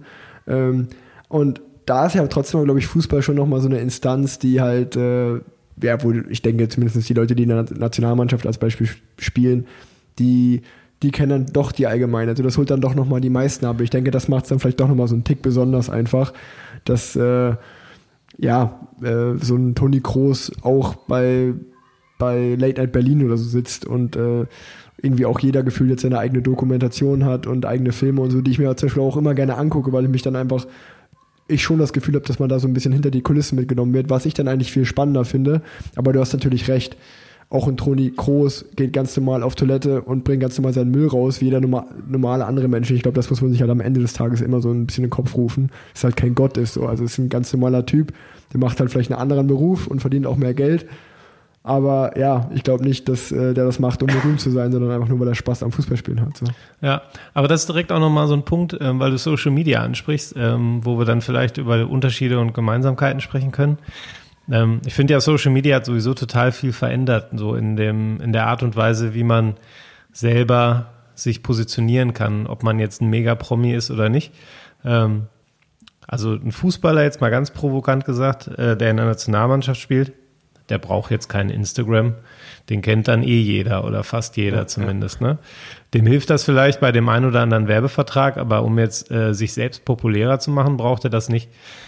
Auf der anderen Seite ist es aber gerade ja für, für, für Nischen oder für Sportler aus so Nischensportarten, ähm, jetzt, ich würde den Radsport jetzt mal, ähm, ohne euch national treten zu wollen, aber ihr seid im Vergleich zum Fußball natürlich eher Nische. Natürlich. Für euch natürlich eine Riesenchance, ne? Weil wenn, ähm, wenn ich das jetzt so mache wie du, ne? Also du bist halt jetzt keiner, der jede Woche auf dem Podium steht, Mhm, genau. aber du ähm, bedienst halt deinen Social Media Kanal total gut und regelmäßig, machst einen Podcast und grenzt dich ja allein davon schon durch andere, äh, von den anderen Fahrern irgendwo ein Stück weit ab und kannst dir dadurch natürlich eine, nochmal eine ganz andere Popularität aufbauen, als jetzt nur über die sportlichen Ergebnisse. So, ich glaube, dass das schon eine, eine Chance für viele bietet, die das jetzt allein über die Resultate, weil es kann nun mal nicht jeder oben stehen, Genau. sondern das ist halt total beschränkt äh, auf einige wenige, die da stehen können, dann eine Chance darin haben, sich zu vermarkten und sich dann vielleicht auch ein Stück weit, ähm, ja, das zu holen, was sie sich vielleicht verdienen, weil sie irgendwas Außergewöhnliches machen. Ne? Und ähm, bei Fußballern, das sind ja ganz oft Agenturen, die dahinter stehen. Ne? Da kommt nach jedem Spiel ja. der gleiche vorbereitete Tweet. Das merken die Leute natürlich dann irgendwann auch, kriegen trotzdem Tausende von Likes oder Millionen von Likes, je nachdem, welche Accounts es sind. Ähm, aber da gibt's natürlich auch solche und solche. Ne? Und gerade so Sportler wie du jetzt oder auch wie, wie Mats Hummels, der seinen Instagram-Account, glaube ich, auch selber bedient oder Ja, seinen Twitter-Account, ähm, das ist natürlich eine Riesenchance auch. Ne? Damit kannst du dich halt total gut positionieren. Und das ist ja ehrlich gesagt unter uns Reportern ganz ähnlich. Ne? Also so mein Instagram-Account, der ist irgendwann mal vor Jahren, als äh, das noch nicht so war wie jetzt, wo du irgendwie um jeden Like Mhm. kämpfen musst, war total durch die Decke gegangen und hat total viele Follower seitdem. Stagniere ich aber auch auf dem Niveau und äh, ist auch völlig in Ordnung.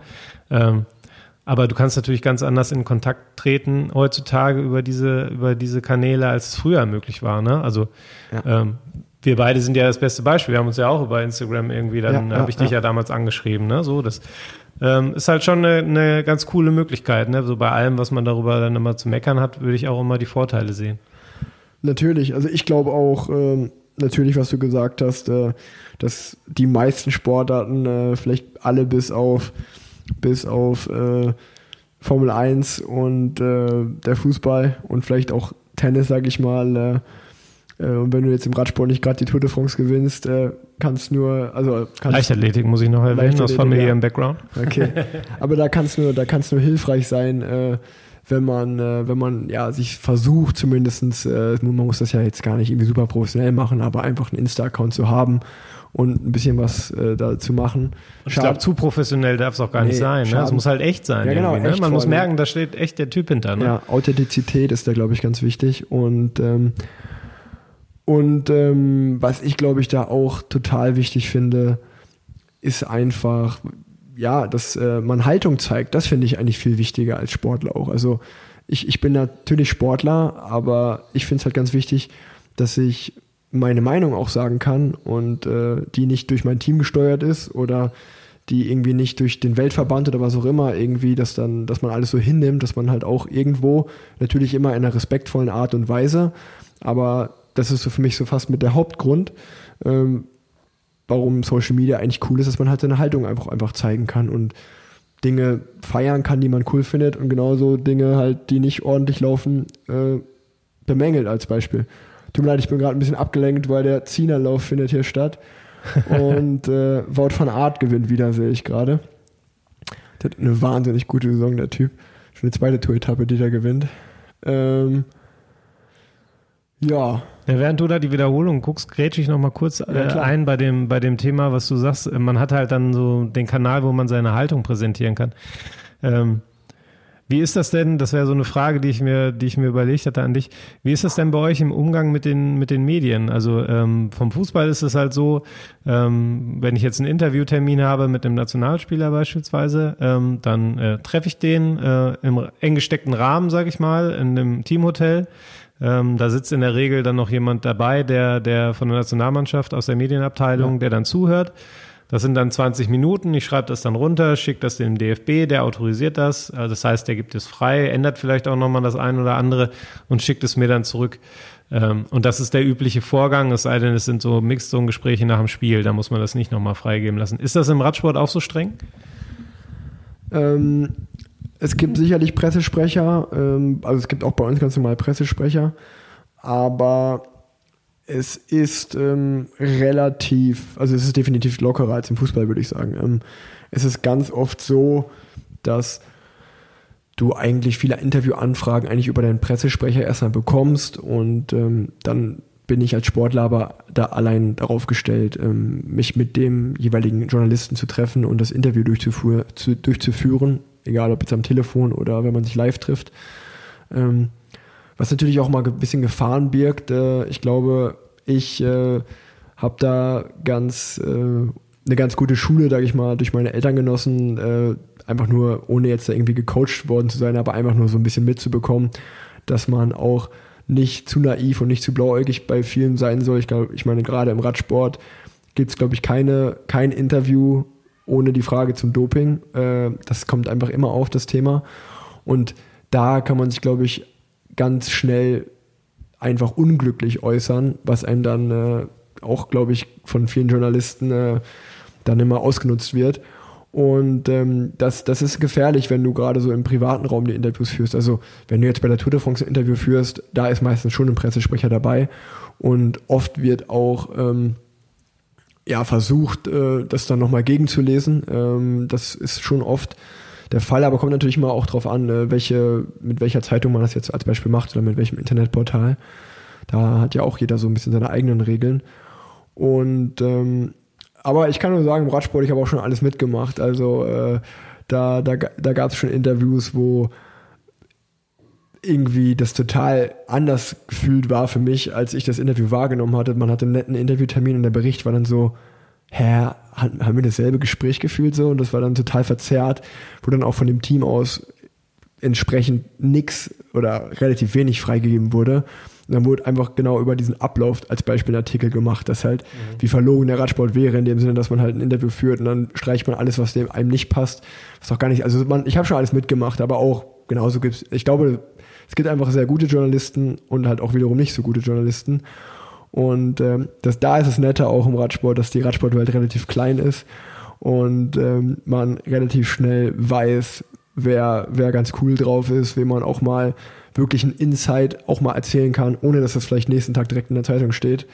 Ähm, und bei wem man eher vorsichtiger ist. Ähm, dass, dass, wenn man ein paar Jahre dabei ist, dann, wird man, dann findet man das relativ schnell raus. Ja, ja, das ist im Fußball auch tatsächlich nach wie vor auch noch so, obwohl es natürlich vom Medieninteresse her viel, viel größer ist und ähm, der jetzt natürlich zum Beispiel Borussia Dortmund, die dann teilweise Anfragen aus allen Teilen der Welt bekommen.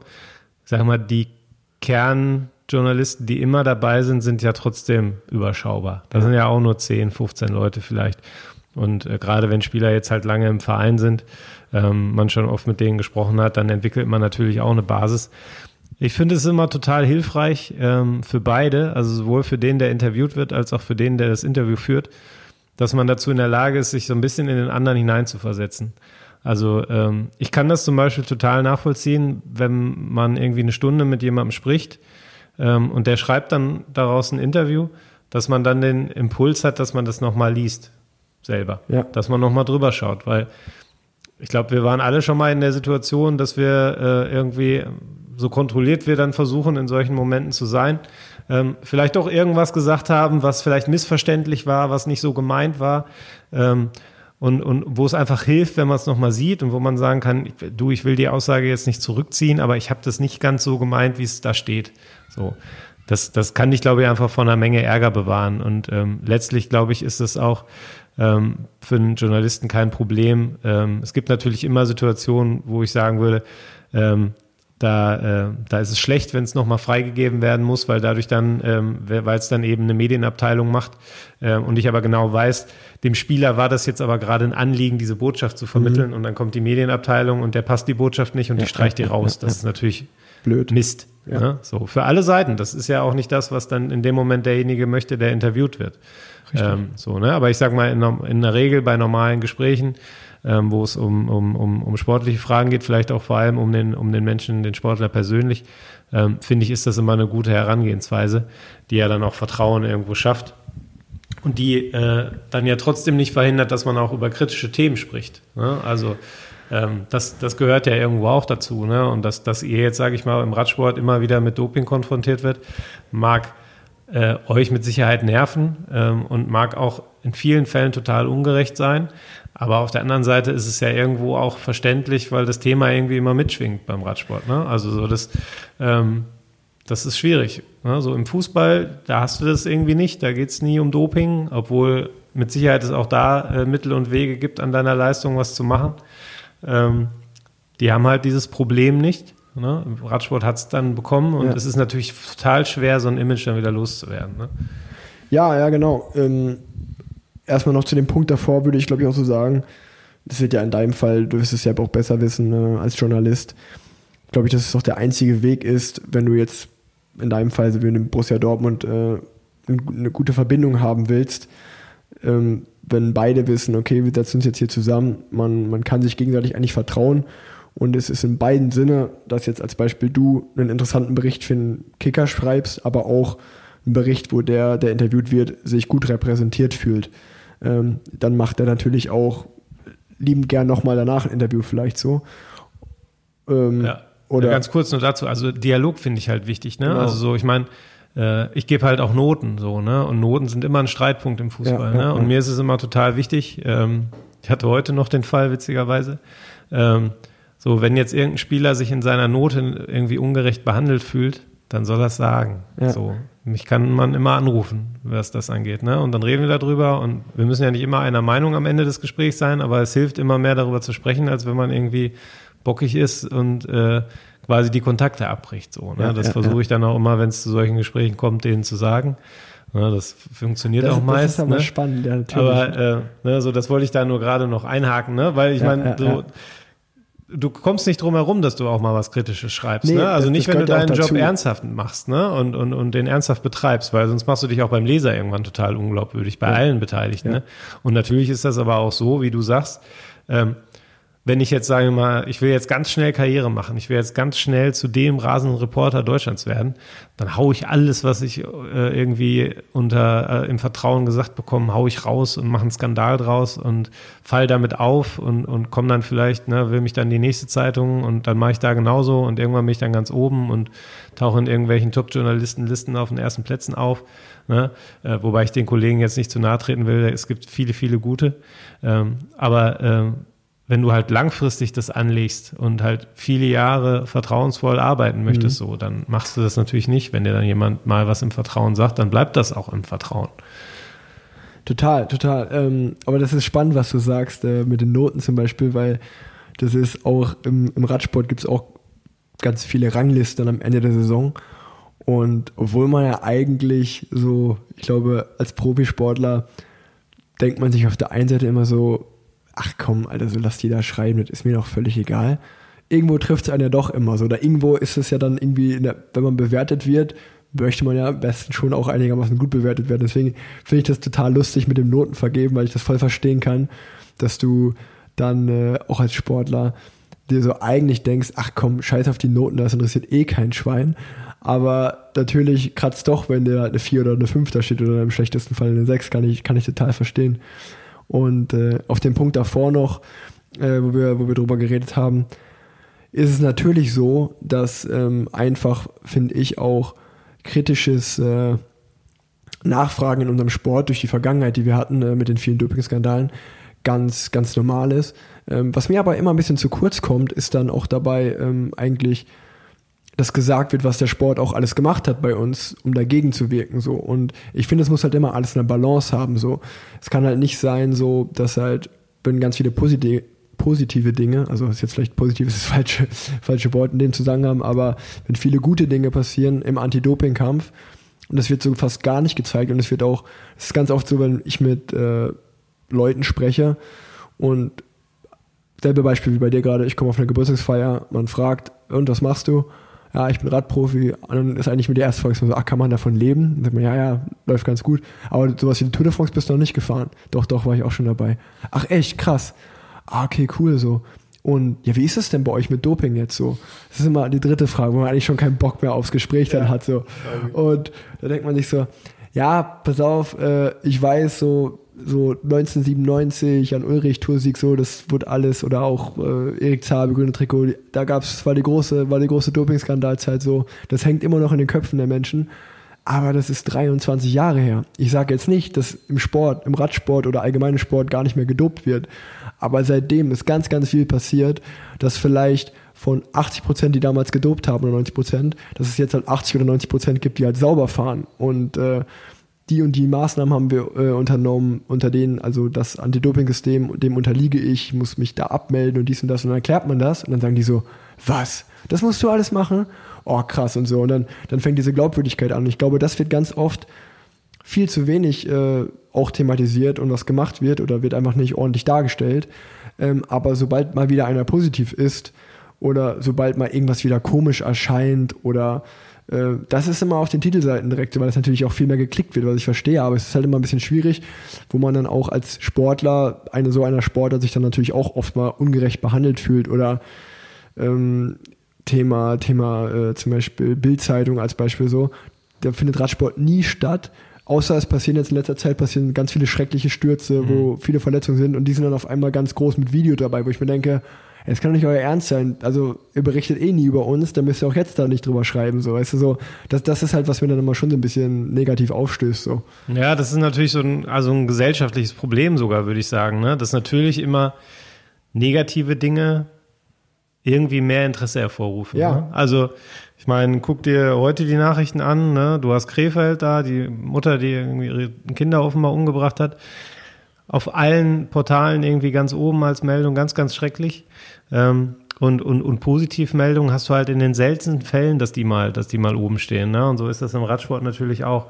Aber zum Thema Doping nochmal, ich habe letztens lief ja im NDR eine Doku, ich weiß nicht, ob du die gesehen hast. Ja. Ähm, die habe ich auch geguckt und ähm, so habe ich mit meiner Frau gesprochen, die, die kommt ja aus der Leichtathletik ähm, und, und Leichtathletik und Doping ist ja nun mal auch irgendwie ähnlich Ja. wie beim Radsport Ja, ja, so. Das, die Frage kommt dann immer irgendwie relativ schnell.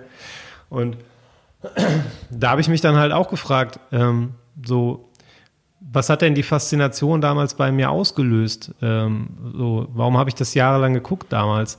War das, weil die in einem gewissen Tempo über die Berge gefahren sind? Nee, hatte mit dem Tempo gar nichts zu tun. Das kannst du eh ein- schlecht einschätzen. Ne? Also vor allem, wenn du irgendwie noch ein halbes Kind bist. Ne? So dann, ähm, ob die dann da 38 km/h fahren oder 42, scheißegal.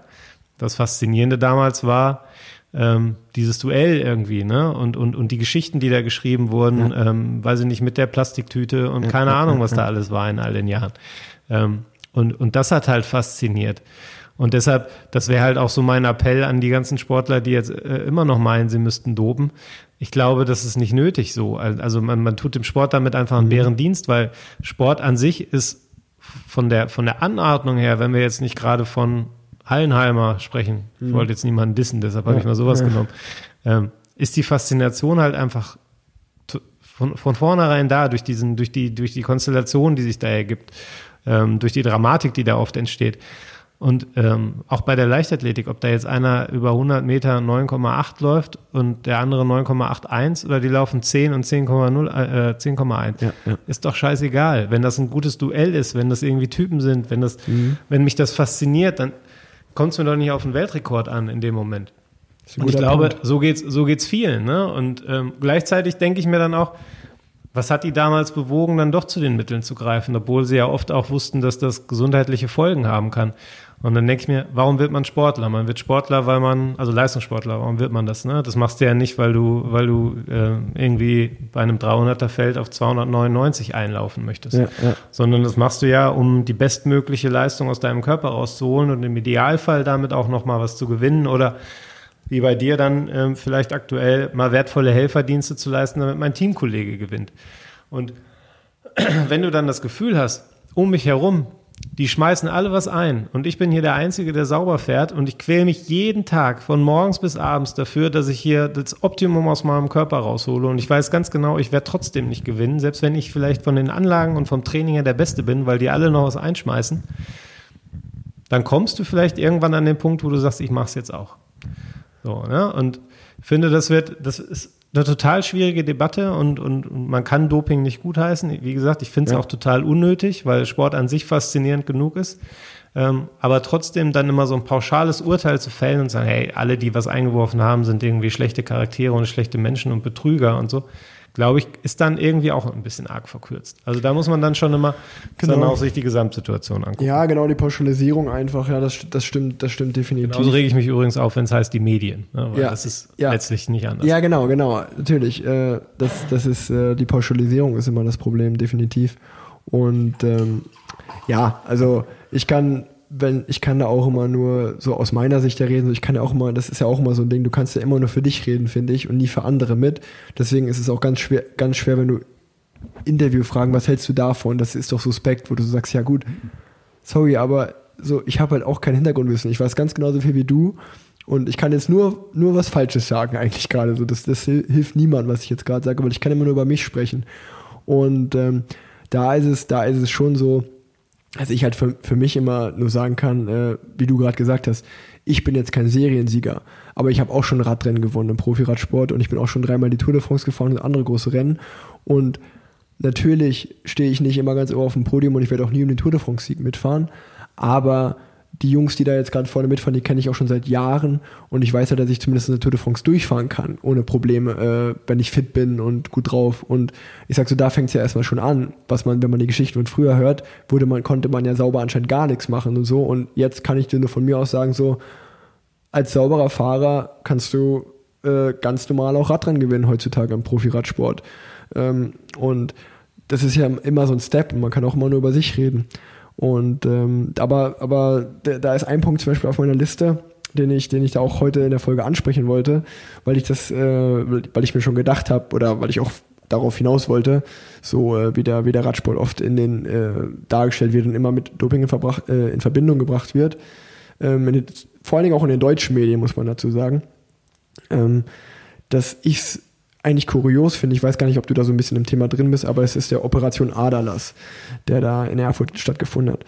Ich meine, da wurde gefühlt, ich glaube im März habe ich da mal im Podcast drüber geredet, da hieß es, zwei deutsche äh, Radsportler als Beispiel und auch noch andere deutsche Sportler ähm, und da liegen Namen vor und es wird der, der Prozess wird jetzt irgendwann gestartet und dann kommen die auch alle alle, alle raus und es hieß, ein, ein oder zwei deutsche Fahrer hat 2015, 2016 noch die Tour de France gefahren ähm, und einer hat mittlerweile aufgehört und einer ist noch aktiv.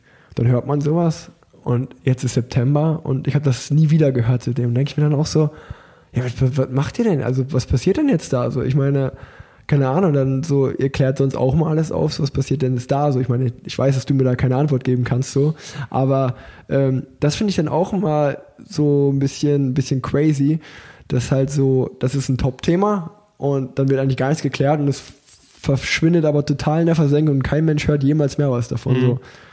Ja, ich glaube, das lässt sich auch so ein bisschen mit der Bedeutung äh, erklären, weil natürlich ähm, Arbeit von Journalisten auch Geld kostet. Ja. Also so, ne? Also ich meine, ähm, ich bin auch noch damit groß geworden, dass im Internet alles umsonst war. Ne? Und ähm, heutzutage muss man halt für viele Angebote zahlen. Wir sind beim Kicker noch online komplett umsonst. Äh, andere fahren da andere Strategien. Ähm, und, und das ist natürlich eine Umgewöhnung, ne? wenn du auf eine Homepage gehst und willst einen Artikel lesen und dann sagt er dir nach dem ersten Absatz, jetzt musst du aber hierfür zahlen. Ähm, aber es kostet halt Geld. So. Und wenn ich jetzt gerade in so ein, wenn ich jetzt Investigativrecherche betreibe, wie die Kollegen da, die die Operation Adalas aufgeklärt haben, ähm, da steckt ja eine wahnsinnige Arbeit dahinter. Ne? Du musst ja monatelang da hinterhergehen, mit Leuten sprechen. Du landest wahrscheinlich x-mal in der Sackgasse und machst trotzdem weiter. Ähm, da kann ich nur den Hut vorziehen und habe den höchsten Respekt vor, vor diesem Durchhaltevermögen, was die Kollegen da immer an den Tag legen. Ähm, und ich weiß jetzt in dem konkreten Fall nicht, woran es liegt, dass die Namen noch nicht draußen sind. Da bin ich jetzt auch nicht auf dem aktuellen Stand, auch wenn ich das damals auch mitverfolgt habe. Ähm, aber eine Erklärung könnte natürlich sein, dass da einfach die Mittel fehlen, ne? Oder dass die, ähm, dass, dass ähm, ja, die Kollegen vielleicht anderweitig gebraucht werden gerade und, und das ein Thema ist, was dann vielleicht in der Redaktion eher nachrangig behandelt wird. Wie gesagt, ich kann es jetzt auf das konkrete Beispiel bezogen nicht sagen, aber das können so Gründe sein, warum so eine Geschichte dann versandet. Und ähm, was natürlich so in den, in den, in den Medien ähm, immer stattfindet oder generell in der Gesellschaft, ähm, das spiegelt sich dann in den Medien, ist halt so eine gewisse Müdigkeit, die dann irgendwann einsetzt. Ne? Also wir haben ganz am Anfang über Corona gesprochen, dass man irgendwann keine Lust mehr hatte, sich das durchzulesen. Ähm, und so ist es ja bei allen Themen. Ne? Also keine Ahnung, Erdbeben an irgendeinem Ort. Ähm, dann steigt in den ersten Tagen, sind dann alle irgendwie bereit, da auch zu spenden und das ist überall die Nummer eins. Und eine Woche später wird es dann abgelöst durch ein anderes Ereignis. Die sind da noch lange nicht fertig mit den Aufbauarbeiten und es sieht da immer noch genauso verheerend aus wie, wie, äh, wie am Tag danach. Ähm, aber die, ich sag mal, der Scheinwerfer dreht sich dann weiter irgendwo anders hin und beleuchtet dann da, bis er dann wieder ein anderes Thema findet. Und nur dadurch, dass es dann nicht mehr im Rampenlicht steht, ähm, ist es ja nicht so, dass es dann abgeschlossen wäre, sondern es geht ja weiter. In irgendeiner Weise geht es da ja weiter. Aber das Interesse der Öffentlichkeit ist dann einfach nicht mehr da. Das Interesse der Gesellschaft. Das sind dann immer noch so ein paar, die sich dafür interessieren. Das wandert dann irgendwie so in die Nische. Ähm, das ist leider so, muss man sagen, ne? weil mhm, dadurch ja. natürlich verdammt viel auch in Vergessenheit gerät. Also wenn wir jetzt mal so aufs ganz große Ganze gucken, ähm, was war das große Thema vor Corona? Das war Klimakatastrophe. Waldbrände ja. in Australien. Ja. Erinnert sich kein ja. Mensch mehr dran jetzt. Ja, wirklich, ne? Also so, das so von heute auf morgen war dann Corona da und alle Welt hat über Corona berichtet, was in dem Moment auch irgendwo verständlich war. Aber ähm, deshalb ist ja die Klimakatastrophe nicht, also deshalb ist die ja nicht kleiner geworden oder droht nicht uns, äh, droht uns, also oder wird schwächer oder was. Ne? Es hat sich ja nichts geändert. Und da muss man dann wirklich jeder für sich irgendwie hartnäckig bleiben und, und auch für sich selber ähm, dann dranbleiben an solchen Themen. Ne? Ja. So, und, und da kommt es dann wirklich auf jeden Einzelnen an. Und äh, jetzt sind wir, glaube ich, ziemlich weit vom Thema abgeschwiffen. Ja, aber ja. was ich halt sagen wollte, ist, daran kann das natürlich liegen, dass, dass man da jetzt im Moment nichts von hört. Ähm, vielleicht läuft da aber auch irgendwas hinter der Unterlassungserklärung oder sowas, dass die da nicht drüber berichten dürfen, dass irgendwelche Gerichte gesagt haben, ja. das geht zu weit in die Persönlichkeitsrechte rein, keine Ahnung. Also okay. kann ich bleib, sein. Ich bleib, ich hoffe, da, da kommt noch was, das wird mich interessieren. Also ich bin ja auch jetzt immer auf der Seite des sauberen Sportlers und sage dann immer so, ey Leute, wenn äh, ich mich da gequält habe und äh, ich war halt Fünfter, kann ich mit meiner Leistung le leben, aber wenn ich dann im Nachhinein höre, dass halt drei da was anderes gemacht haben und deswegen vielleicht besser waren, würde ich natürlich schon gerne, dass das aufgeklärt wird. Ähm, gut. Ähm, zwei Themen, so ein bisschen wieder zurück zum Thema. Ähm, das wird auch wieder allgemeiner. Und momentan gibt es im Radsport, was ich sehr lustig finde, immer eine sehr, sehr große Debatte um die Kommentatoren bei den Rennen. Ich sag mal, Thema Tour de France, ich möchte auch nicht tauschen, wenn du sechs Stunden lang eine Etappe äh, kommentieren musst, wo jetzt nicht allzu viel passiert. Ähm, kann man kann ja auch nicht sechs Stunden lang nur spannende Dinge erzählen. Aber es gibt ja immer so gerade während der Tour immer das große Battle, so Eurosport gegen äh, ARD äh, als Beispiel.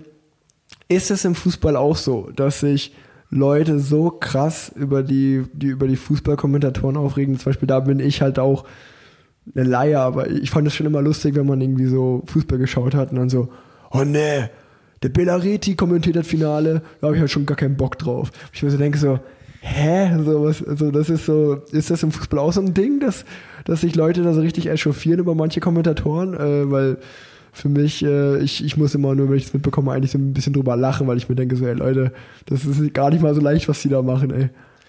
Ja, ähm, genau. Also beides, ne? Also beides kann ich bejahen. Also zum einen ist das gar nicht so leicht, was die da machen und ich möchte absolut auch nicht tauschen. Ähm, das ist halt nochmal so eine ganz andere Sache, als wenn ich jetzt über ein Spiel schreibe, wenn ich da jetzt sitze und mir vorstelle, ich müsste jetzt irgendein Spiel 90 Minuten lang kommentieren.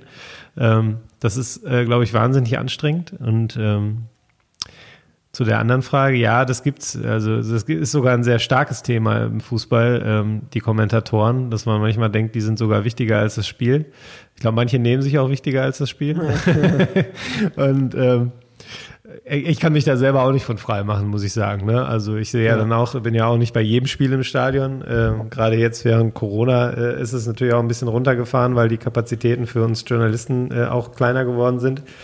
Und ähm, ja, dem einen hört man lieber zu, dem anderen weniger gerne. Ich möchte ja jetzt keine Namen nennen. Ähm, ich weiß aber, dass äh, was man immer sagen kann, ist, dass die, äh, dass die alle professionell ihren Job machen. Die legen den nur unterschiedlich aus. Ähm, das ist okay. irgendwo auch verständlich. Also ähm, so auch als, äh, also wenn ich jetzt so auf mein, meine eigene Schreibe, sage ich mal, gucke, hoffe ich auch, dass jemand, der sich intensiver, also sag ich mal, der jetzt wöchentlich den Kicker liest ähm, oder wöchentlich Text über Borussia Dortmund liest, dass der ähm, dann nach einer Zeit weiß, wenn er die ersten drei Sätze gelesen hat, ah, das ist ein Text von Matthias Dersch. Oder das ist ein Text von Kollege XY, so dass man halt, man entwickelt ja seinen ja, eigenen Stil. Ja, das ist ja ganz normal. Ähm, Und ähm, das ist natürlich bei Kommentatoren auch so. Und klar ist das so, die bieten natürlich auch eine super Angriffsfläche, ne? Ja. Weil egal wie schlecht das Spiel ist oder wie gut das Spiel ist, der, ne, im Zweifel, wenn das Spiel nicht, nicht fesselt, dann schießt du dich halt auf den Kommentator ein. Ja. So, das ist halt auch irgendwie ein Sport, ne? Gerade wenn du mit mehreren Leuten äh, guckst, ne? Oder jetzt also Second TV, wer hat denn heutzutage nicht mehr sein Handy in der Hand, wenn er was im Fernsehen guckt? Ja. Ähm, und ja, worüber regst du dich dann gerne auf? Über den Kommentator, gibt dann auch viele Likes bei Twitter so, ne? Das ist halt irgendwie ich habe immer das Gefühl, das ist auch so ein kleiner Sport geworden. Äh, aber ich, äh, wie gesagt, ich, äh, mir geht's da grundsätzlich ganz ähnlich und ich kann mich auch noch dran erinnern, so früher diese ARD-Eurosport-Thematik gab's auch schon in den 90ern. ja, das, okay, das ist einfach alles beim Alten, das ist schon mal gut. Manche ähm, Konstanten sind immer da. Ja. Ähm, den zweiten Punkt, den ich äh, anspreche, äh, wo ich hoffe, dass du ein paar Einblicke hast, ähm, weil es würde mich einfach interessieren, ich leite das mal ein bisschen her. Im Radsport, ob, als Aktiver mittendrin, frage ich mich manchmal schon, wie, also ich auch mal nicht das Leuten nach außen erkläre, sage ich mal, Leute, die Radsportwelt ist ziemlich klein. Das ist zwar sehr viel Schein nach außen, aber Sein und Schein sind da wirklich, äh, lasst euch da nicht blenden. Und äh, Jens Vogt hat mal den schönen Satz in diesem Podcast gesagt, äh, den ich jetzt mal wiederhole. Anstatt dass die UCI, der Weltverband, die Teams, die Rennveranstalter und die Fahrer wie vier Parteien, sag ich mal, kann, man kann sagen, das sind die vier Parteien des Sports, anstatt dass sie zusammenarbeiten und versuchen, dass der Sport an sich größer wird oder dass der Kuchen, wie er es genannt hat, die vier versuchen, dass der Kuchen an sich größer wird, bekriegen die sich eigentlich untereinander um das Stück des Kuchens so. Und oft blickt man da, das war auch schon öfter mal Thema in diesem Podcast und äh, oft blickt man da gar nicht mehr so durch und das lässt für mich oft als Fahrer oder so auch mich einfach ratlos da oft stehen denken so, boah, ey, wie unprofessionell sind wir eigentlich alle so, wir, sind, wir wollen Profi-Radsport sein oder wir wollen Profisport sein. Schaut doch mal nach links, rechts, äh, wie andere Sportarten das machen, was die für Businessmodelle fahren. Orientiert euch da doch mal ein bisschen dran und macht's besser so. Ähm, jetzt ist natürlich der Fußball wahrscheinlich das Businessmodell Nummer eins, was Sportart angeht. Ähm, ich sag mal nur mal ein kleines Beispiel, Radsport hat nicht mal Fernsehgelder, also wir sind zwar die, die Schauspieler in dem, in dem Stück Tour de France, aber bei dem Fahrer oder bei den Teams kommt da kein Euro von an. Und wir machen es trotzdem jedes Jahr wieder so. Und äh, würdest du das im Fußball, ich meine, da gibt es auch so Themen wie Man City jetzt, Financial Fair Play und so, aber von außen gesehen zumindest finde ich es auch mal so, dass der Fußball, da kann man ja auch halten, was man davon will, aber wenn es darauf ankommt, halten die zusammen und der Sport wird größer nach außen und jeder versucht schon so zu wirtschaften, dass jeder was davon hat und alle gut über die Runden kommen. Oder liege ich da komplett falsch, weil ich nicht so im Thema drin bin? Ja, nee, ist schon ein bisschen anders, würde ich sagen. Also grundsätzlich der Unterschied zum Radsport äh, und vom, also vom Fußball und Radsport ist natürlich, dass äh, beim Fußball das ist ein Hefeteich, ne? Der wird immer größer und größer und größer okay. und größer. Es war zumindest bisher immer so. Und ähm, was man ja jetzt auch während Corona mal öfter mitbekommt, ist, dass Leute sagen, boah, ich merke jetzt eigentlich, wenn der Fußball nicht da ist, dass er mir gar nicht so fehlt. Mhm. Ich glaube, das ist auch etwas, was ähm, wo es, wo es wo die, die verantwortlichen Personen äh, in den Verbänden und in den Vereinen gut dran täten, wenn sie darauf achten würden, weil ich habe schon das Gefühl, dass bei einigen ähm, schon so die Meinung vorherrschte, es wird eh immer größer. Wir werden eh immer mehr Geld machen und ähm, wir müssen uns keine Sorgen machen, dass wir irgendwann mal unattraktiv werden. So, das, ich glaube grundsätzlich auch, dass der Fußball immer seine, seine Masse finden wird und immer, immer die Nummer eins sein wird. Ähm, trotzdem glaube ich, dass es nicht ausgeschlossen ist, dass dann das Stück vom, vom Gesamtkuchen am Sportinteresse, was der Fußball ähm, kriegt, dass das nicht vielleicht mal kleiner wird. Ähm, gerade wenn dann so ähm, ja, Exzesse sind wie der Neymar-Wechsel zu Paris oder wenn dann sich Staaten dann bei Clubs engagieren und ähm, ja, wenn dann irgendwie gesagt wird, äh, ja, also es wird jetzt nach Corona mit Sicherheit keine äh, hohen Ablösen geben im dreistelligen Millionenbereich und äh, Chelsea schmeißt dann doch wieder mit 250 Millionen Euro um sich. So, da muss man, glaube ich, schon als Fußball insgesamt aufpassen, dass äh, man das nicht überdreht. Ähm, was definitiv auch so ist im Fußball, ist, dass da mehr oder weniger die Akteure, also ähm, sag ich mal, die vier Parteien, die du gerade aufgezählt hast, gibt es ja im Fußball auch. Da gibt es die Nationalverbände, es gibt die Kontinentalverbände, die FIFA, es gibt die Vereine, es gibt die Clubs in Deutschland, äh, äh die, die Spieler, es gibt die, in Deutschland die DFL, also die Deutsche Fußballliga, die die, die Vereine vertritt. Und ähm, wir hatten vor ein paar Wochen mal eine Geschichte im Kicker exklusiv auch. Da haben sich ein paar Spieler an uns gewandt, die halt gesagt haben, wir fühlen uns irgendwie gar nicht gehört in der ganzen Geschichte hier. Ähm, hier werden Hygieneregeln äh, für den Restart entwickelt als ein Beispiel ähm, und es geht um Gehaltsverzicht und wir werden gar nicht angehört. So, wir haben gar keine Stimme, wir können mit denen gar nicht sprechen, obwohl wir ja diejenigen sind, die vor den Ball treten müssen. Die haben sich also formiert und zusammengeschlossen, weil sie das Gefühl hatten, da gibt es irgendwie ein da ist Nachholbedarf da. So, die reden halt über uns, aber nicht mit uns, also müssen wir was tun und müssen uns zusammenschließen. Ähm, das war, glaube ich, auch ein, ähm, ein, überfälliger Schritt. So, es gab eine Spielergewerkschaft schon immer, aber die hatte nicht so den Einfluss. Ähm, denke schon, dass das, ähm, dass die Sportler da ein bisschen, ein bisschen stärker aktiv werden oder die Fußballer in Deutschland ein bisschen aktiver werden mussten. Ähm, bin gespannt, wie sich das jetzt entwickelt. Ähm, aber das ist natürlich dann manchmal auch kurios, ne? Also so, da die Interessen überschneiden sich ja teilweise auch. Also der, Joachim Löw hat halt gestern sich dann darüber beschwert, dass im Oktober, November irgendwie zweimal drei Länderspiele in sechs Tagen anstehen und er keine Zeit hat zu trainieren und da zwei Länderspiele dabei sind, dass die Testspiele, also Freundschaftsspiele sind, die also nicht verpflichtend sind, sondern die dann der Verband äh, äh, organisiert mhm. hat. Und ähm, leitete das dann ein mit, dass er natürlich Verständnis hat für die Interessen des Verbands und so und da auch hinterstehen würde, aber für die Spieler sei das ja schwierig.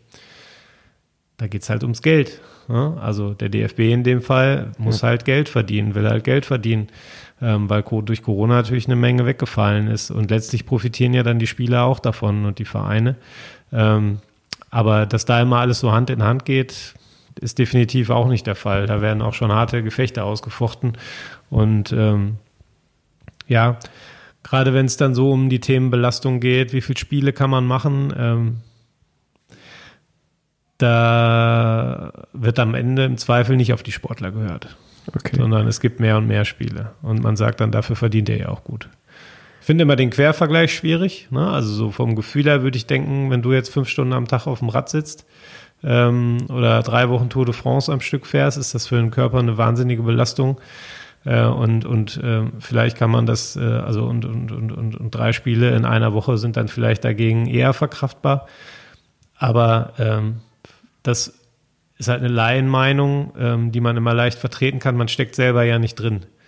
Also ich bin weder drei Wochen Tour de France mhm. gefahren, noch habe ich dreimal die Woche ähm, habe ich äh, irgendwie Bundesliga, Champions League, DFB-Pokal gespielt. Ja. So, mir fehlt da einfach der Finale, also ich habe das persönliche ja, Erleben ja, fehlt halt einfach. Deshalb kann man immer viel behaupten, aber ob es dann stimmt, ist so die andere Sache. Ähm, und ja, deswegen, also um es kurz nochmal auf den Punkt zu bringen, ähm, der Fußball hat da, glaube ich, ganz ähnliche Probleme. Äh, das fällt vielleicht nicht so auf, weil die Kohle halt so fließt bislang. Okay. Ja, das hört sich erstmal für mich äh, einigermaßen äh, gut an, damit das nicht nur der Radsport da, da ähm, so unterwegs ist, sondern auch äh, König Fußball ähnliche Gefechte austrägt. Und es ist auch ganz lustig, dass du erzählst, dass es eigentlich im Fußball dasselbe ist, dass an sich der Sportler fast das schwächste Glied in der Kette ist, äh, obwohl wir ja eigentlich die sind, äh, weswegen der Zuschauer ins Stadion kommt oder den Fernseher anmacht. Ja, stell dir mal vor, ihr würdet von heute auf morgen sagen, wir fahren nicht mehr. Genau. Oder die Bundesliga-Profis würden genau. sagen, nächstes Wochenende treten wir mal alle nicht an. Ja, ja. Und ähm, das, das wäre das wär mal spannend, wenn sowas passieren würde. Ähm, obwohl ich das im Radsport bezweifle, dass da alle an einem Strang ziehen. Fußball auch. Das wäre nicht das, passiert. Das, das, ist ja auch immer das Lustige, weil wenn dann acht Teams sagen, wir haben uns das und das überlegt, dann sagen die anderen zwölf, okay, geil, acht, acht Teams weniger, haben wir mehr Siegchancen so. Ähm, das ist so, das wird auf, auf den Punkt bringen. Das ist äh, erstmal spannend, dass es äh, überall irgendwo, wo es kommerziell zur Sache geht, dass da immer gekämpft wird. Und ähm, zum Zweiten, was du nochmal angesprochen hast, äh, mag ich mir auch gar keine, gar kein äh, Urteil zu erlauben, weil ich, ich glaube, als Sportler hat man da immer ein ganz gutes Empfinden. Natürlich ist es super hart, drei Wochen lang Tour de France zu fahren. Ich glaube, wenn man jetzt gerade Etappe 7 geschaut hat, äh, da kamen gerade gefühlt zehn verschiedene Gruppen ins Ziel. Also heute haben die sich richtig auseinander gepflückt. So ein Tag zerrt halt richtig. Aber es gab auch schon zwei, drei Etappen in der ersten Woche, wo die mal, ohne den jetzt zu nahe treten zu wollen, spazieren gefahren sind bis auf deine letzten Kilometer.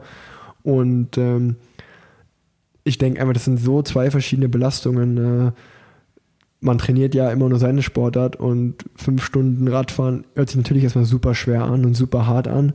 Aber ja, du, du fährst halt dann trotzdem davon wahrscheinlich, wenn du fit bist, mindestens dreieinhalb bis vier, vier Stunden, vielleicht nicht in der Comfort-Zone, aber in einer Zone, wo du trainiert bist, es zu machen. Und eine Stunde ist dann immer noch total auskotzen, keine Frage. Aber wenn du Fußball schaust, äh, da kommt ja so viel zusammen für mich als, als Außenstehender. Ich habe da riesen Respekt vor. 90 Minuten, ähm, da ist nicht mal irgendwie, ah, okay, die nächsten 10 Kilometer ist äh, leicht bergab mit Gegenwind, ich kann jetzt mal pinkeln gehen, ich äh, hol mir, esse noch mal einen Riegel. Da bist du, jede Sekunde musst du da sein. Vor einem riesen, Fern der Fernseher läuft, die Leute im Stadion schauen auf dich. Du läufst da irgendwie 11, 12 Kilometer, 90 Minuten, sprintest und stoppst und wieder zurück und dann noch Ball und das ist ein Sport. Ich finde Sportart ist immer ganz schwer zu vergleichen und nicht irgendwie jede Sportart für sich ist halt super hart und äh, ich kann mir vorstellen, wenn du, wenn du drei Spiele in der Woche hast und du bist halt dreimal am Anschlag und ja dreimal hatte ich ja mal umgegrätscht und das Knie tut weh und das Schienbein tut weh. Ja, das ist dann, äh, das ist auch nicht gerade angenehm so, ne? Also da hat jede Sportart Vor- und Nachteile. Ja, ja, wobei ich das schon immer krass finde, jetzt nochmal so mit Blick auf den Radsport. Ähm, du hast ja im Fußball manchmal so Extremfälle. Ähm, letztens hat mal wieder einer ähm, eine Pause eingelegt, weil er eine Blase am Fuß hatte. Wo man ja erstmal drüber schmunzelt, sag ich mal. Und dann liest du irgendwie, ähm, den Fall hattest du ja auch schon mal, irgendwie fällt einer bei der Tour de France hin, reißt sich ein Band, bricht sich, ein, was weiß ich, einen Knochen ja, ja, ja. und der sitzt trotzdem am nächsten Tag wieder auf dem Rad. Da frage ich mich halt schon immer so, wie, wie geht das? Ne? Ja. Also was, wie sehr musst du über dein eigenes Schmerzempfinden hinausgehen, ähm, selbst wenn du dann vielleicht eine Schmerztablette irgendwie schluckst an dem Tag, um das dann durchzuhalten, ne? weil das stelle ich mir schon echt brutal vor. Ich glaube, Rad, der Radsport ist halt schon äh, ein, ein, Fall, einfach wo der Körper eine, eine, ganz eigene Belastung hat. Also ich sag mal, es ist ja extrem gelenkschon, eine extrem gelenkschonende Sportart. Und ich, ich kann mich noch daran erinnern, ähm, dass Franco Mavulli, das war früher ein Sechstage-Rennfahrer, äh, da war ich noch jung. Der hatte das Kreuzband gerissen, was ja eigentlich als Fußballer die schlimmste Verletzung ever ist. Konnte aber Radrennen fahren. Aber wenn er von, wenn er von seinem Rad gestiegen ist, standen halt die Krücken da und er ist halt in die, in die Katakomben ge, ge, gehumpelt und wieder zurück. Weil das Kreuzband halt fürs Radfahren als Beispiel gar keine Auswirkung hat, brauchte er nicht. Und das ist so ganz lustig. Also, wenn du nicht jetzt irgendwie wirklich einen Knochen brichst, der irgendwie jetzt gerade für die Haltung extrem wichtig ist oder so wie ich damals bei der Tour, wo ich mir die Bänder gerissen habe, ähm, ja, das hat eigentlich auf dem Rad, weil das wie gestützt war an den Lenker, weil ich so wie so ein Gegenstück hatte, war das okay. Das hat eigentlich, wenn ich nicht auf dem Rad war, mehr wehgetan, als wenn ich auf dem Rad war. Also das war, ist, ist manchmal kurios. Also manchmal gibt es kuriose Verletzungen. Wir hatten das jetzt auch in der letzten Folge ähm, in dem Podcast, dass ich gesagt habe, dass ich dieses Jahr extrem finde, weil viele oder einige Sportler mit Knochenbrüchen, die die Tour in den Vorbereitungsrennen Knochen gebrochen, in der Tour an den Start gegangen, wo ich aber auch dann gesagt habe, ähm, an die, an die, an die Hörer so, wenn ihr eine Verletzung habt, ey, kuriert das aus. Die haben halt, die sind halt medizinisch gut betreut und das wird zehnmal kontrolliert, ob das wirklich geht oder nicht und getestet. Aber es ist auch immer, ja, eine schwierige, schwierige äh, Message nach außen natürlich, weil der Radsport ist halt schon so eine unmenschliche Sportart in ganz vielen Dingen, dass man sich, dass der normale Mensch halt denkt, boah, also ich kann mir nicht vorstellen, 200 Kilometer zu fahren und über drei Pässe zu fahren. Äh, es geht, wenn man dafür trainiert, äh, kann ich sagen.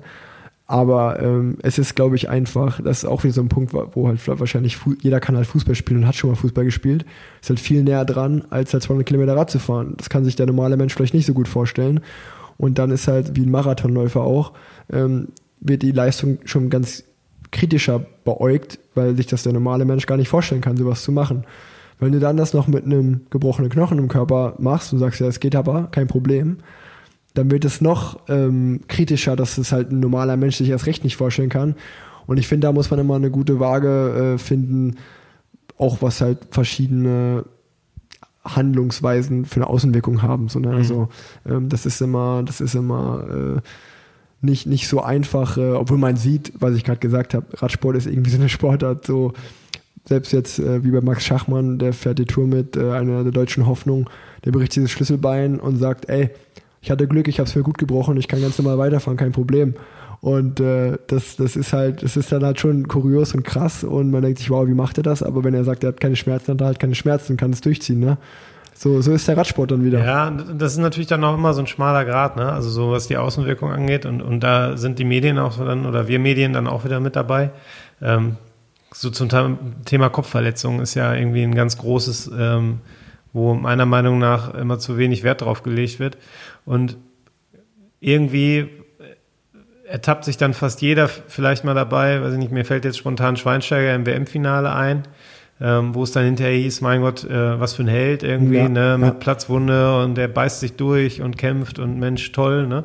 Ähm, aber das ist natürlich auch saures Kant, ne? Ja. Und äh, ich glaube, du hattest auch mal den Fall, dass man bei dir eine Gehirnerschütterung irgendwie erst ein paar Tage später festgestellt hat und so und damit ist halt nicht zu spaßen. Und ähm, was mich noch interessieren würde bei dem, bei dem Thema mit Verletzungen weiterfahren, ähm, welche Rolle spielt da bei euch oder also bei manch einem von euch vielleicht auch so das Thema Existenzangst, also ähm, Vertragsverlust oder, oder dann halt wirklich auf der Straße zu stehen, im übertragenen Sinne kein, kein, keine Mannschaft mehr zu finden, dass man da halt einfach dann vielleicht auch mal übers Limit geht, als also weit darüber hinaus, als das noch gesund wäre? Also in den Fällen, die jetzt bei der, bei der Tour verletzt an den Start gegangen sind, äh, die haben alle langfristige Verträge und auch sehr gute Verträge. Die müssen sich, glaube ich, keine Gedanken machen. Das ist definitiv kein Grund, weil die das machen, sondern eher der Grund, dass es eine spezielle Saison ist mit äh, Corona und allem. Aber es stimmt natürlich. Also ähm, Radsport äh, ist jetzt kein Geheimnis, dass wir nicht so gut verdienen wie ein Fußballer und ähm, wir auch eher ein, zwei Jahresverträge eher immer haben, anstatt langfristige Verträge. Und das Kuriose ist irgendwie auch im Radsport noch, dass ein Vertrag irgendwie nicht ein Vertrag ist. Also du manchmal unterschreibst einen Dreijahresvertrag und nach einem Jahr macht das Team zu. Dann bringt dir dann ein Dreijahresvertrag auch nicht viel. Ähm, da, da schwimmt so ein Punkt natürlich immer mit, dass sich jetzt jemand denkt, okay, ähm, ich habe jetzt irgendwie gar keinen Vertrag. Ich glaube gerade momentan mit Corona, was ich so mitbekomme ähm, aus meiner Agentur, dass äh, wenn du bis jetzt keinen Vertrag hast, dass es extrem schwierig ist, äh, einfach gute Verträge zu bekommen. Du kriegst dann, du kriegst dann auch einen Vertrag, aber du wirst natürlich extrem runtergehandelt einfach. Ähm, und die Situation wird ausgenutzt äh, von den Teams. Und ähm, ja, wenn, wenn ich glaube, wenn du jetzt zum Beispiel, das ist ein gutes Beispiel, wenn du dich jetzt verletzt und du hast doch ein paar Rennen bis zum Saisonende und du hast ja noch keinen Vertrag, ähm, weiß ich nicht, was ich machen würde. Ist, ist, eine, ist eine gute Frage. Ähm, ist dann auch eine Charakterfrage, glaube ich, immer, was du, was du sagst, okay, ist es mir das jetzt wert ähm, und was du für ein Typ bist. Ich denke, das entscheidet jeder für sich so ein bisschen. Das ist ja sowieso so eine Sache, finde ich, äh, wenn du jetzt halt eine Sportart betreibst. Ähm, also wenn du, wenn du Fußballprofi wirst, dann hast du eine Menge geopfert auch, um das zu werden mhm. und ähm, dann opferst du auch während der Karriere eine Menge. Aber du wirst halt auch, ähm, zumindest wenn du dann ähm, einer von den wirklich Guten bist, äh, also es ist ja auch längst nicht so, dass in der zweiten Bundesliga, teils nicht in der ersten Bundesliga, die Spieler dann ausgesorgt haben. Ne? Ist mhm. ja nicht so, du spielst ein Jahr Bundesliga und bist fertig für dein Leben. Ne? Ja. So ist es ja auch nicht, so ist es. Ähm, also natürlich sind da genug dabei, die danach nie wieder arbeiten müssten, wenn es ihnen dann nicht so langweilig werden würde. Ähm, aber ähm, in anderen Sportarten ist es ja ganz oft so, ähm, dass du einfach dann deine Karriere als Sportler beendest und dann hast du vielleicht, ähm, weil er ganz gut war, noch ein paar Rücklagen gebildet. Aber das Leben geht dann ja noch 30, 35, also das Erwerbsleben geht dann ja noch 30, 35 Jahre weiter. Ähm, und da finde ich also da habe ich immer von außen einen heiden Respekt dann vor, vor solchen Sportlern, die halt mega viel opfern, die dann, weiß ich nicht, vor der Uni schon stundenlang trainieren, nach der Uni direkt wieder studieren und dafür alles aufgeben um dann in ihrem Sport ähm, richtig gut zu sein und dafür ja. aber eigentlich nichts zu kriegen. Weder Öffentlichkeit ja, noch ist, Geld. So, das, das ist, ist, halt wirklich, da merkst du halt wirklich Leidenschaft, ne? Und mhm. das, das äh, finde ich total faszinierend, äh, wenn da jemand so einen Antrieb hat. Ähm, und äh, das so im Fußball gibt es ja dann auch immer, ja, die haben jetzt gerade nicht die richtige Motivation oder mhm. so, ne? Finde ich auch mal ein bisschen anmaßend, das ist immer schwer zu beurteilen ja, von außen, ne? Äh, aber ähm, so, da stellt, also ich glaube, in anderen Sportarten stellt sich die Frage in der Regel eigentlich nicht, weil äh, wenn du auf einem gewissen Niveau das geschafft hast, dann geht's ja gar nicht anders. Und ja. so ist es eigentlich in der Bundesliga auch. Du wirst kein Bundesliga-Profi, wenn du es nur mit halber Kraft machst und mental eigentlich gar keinen Bock drauf hast. Da musst du schon so dermaßen talentiert sein, dass du, wenn du jetzt auch noch irgendwie die passende Einstellung dazu hättest, dreimal besser wärst als Messi, sage ich mal, jetzt Ja, übertrieben ja, gesprochen. Ne? So, da geht's halt auch nicht nur mit Talent. Ne? Aber das, das finde ich bei, bei Sportlern halt einfach mal wahnsinnig faszinierend und noch mehr bei solchen Sportarten, Sportarten, die dann wirklich davon leben können, während sie es machen, aber manchmal eben auch nicht mal gut. Ne?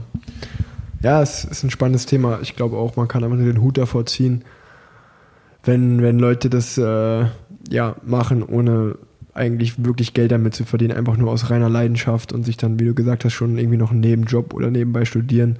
Da sage ich mir auch äh, krass.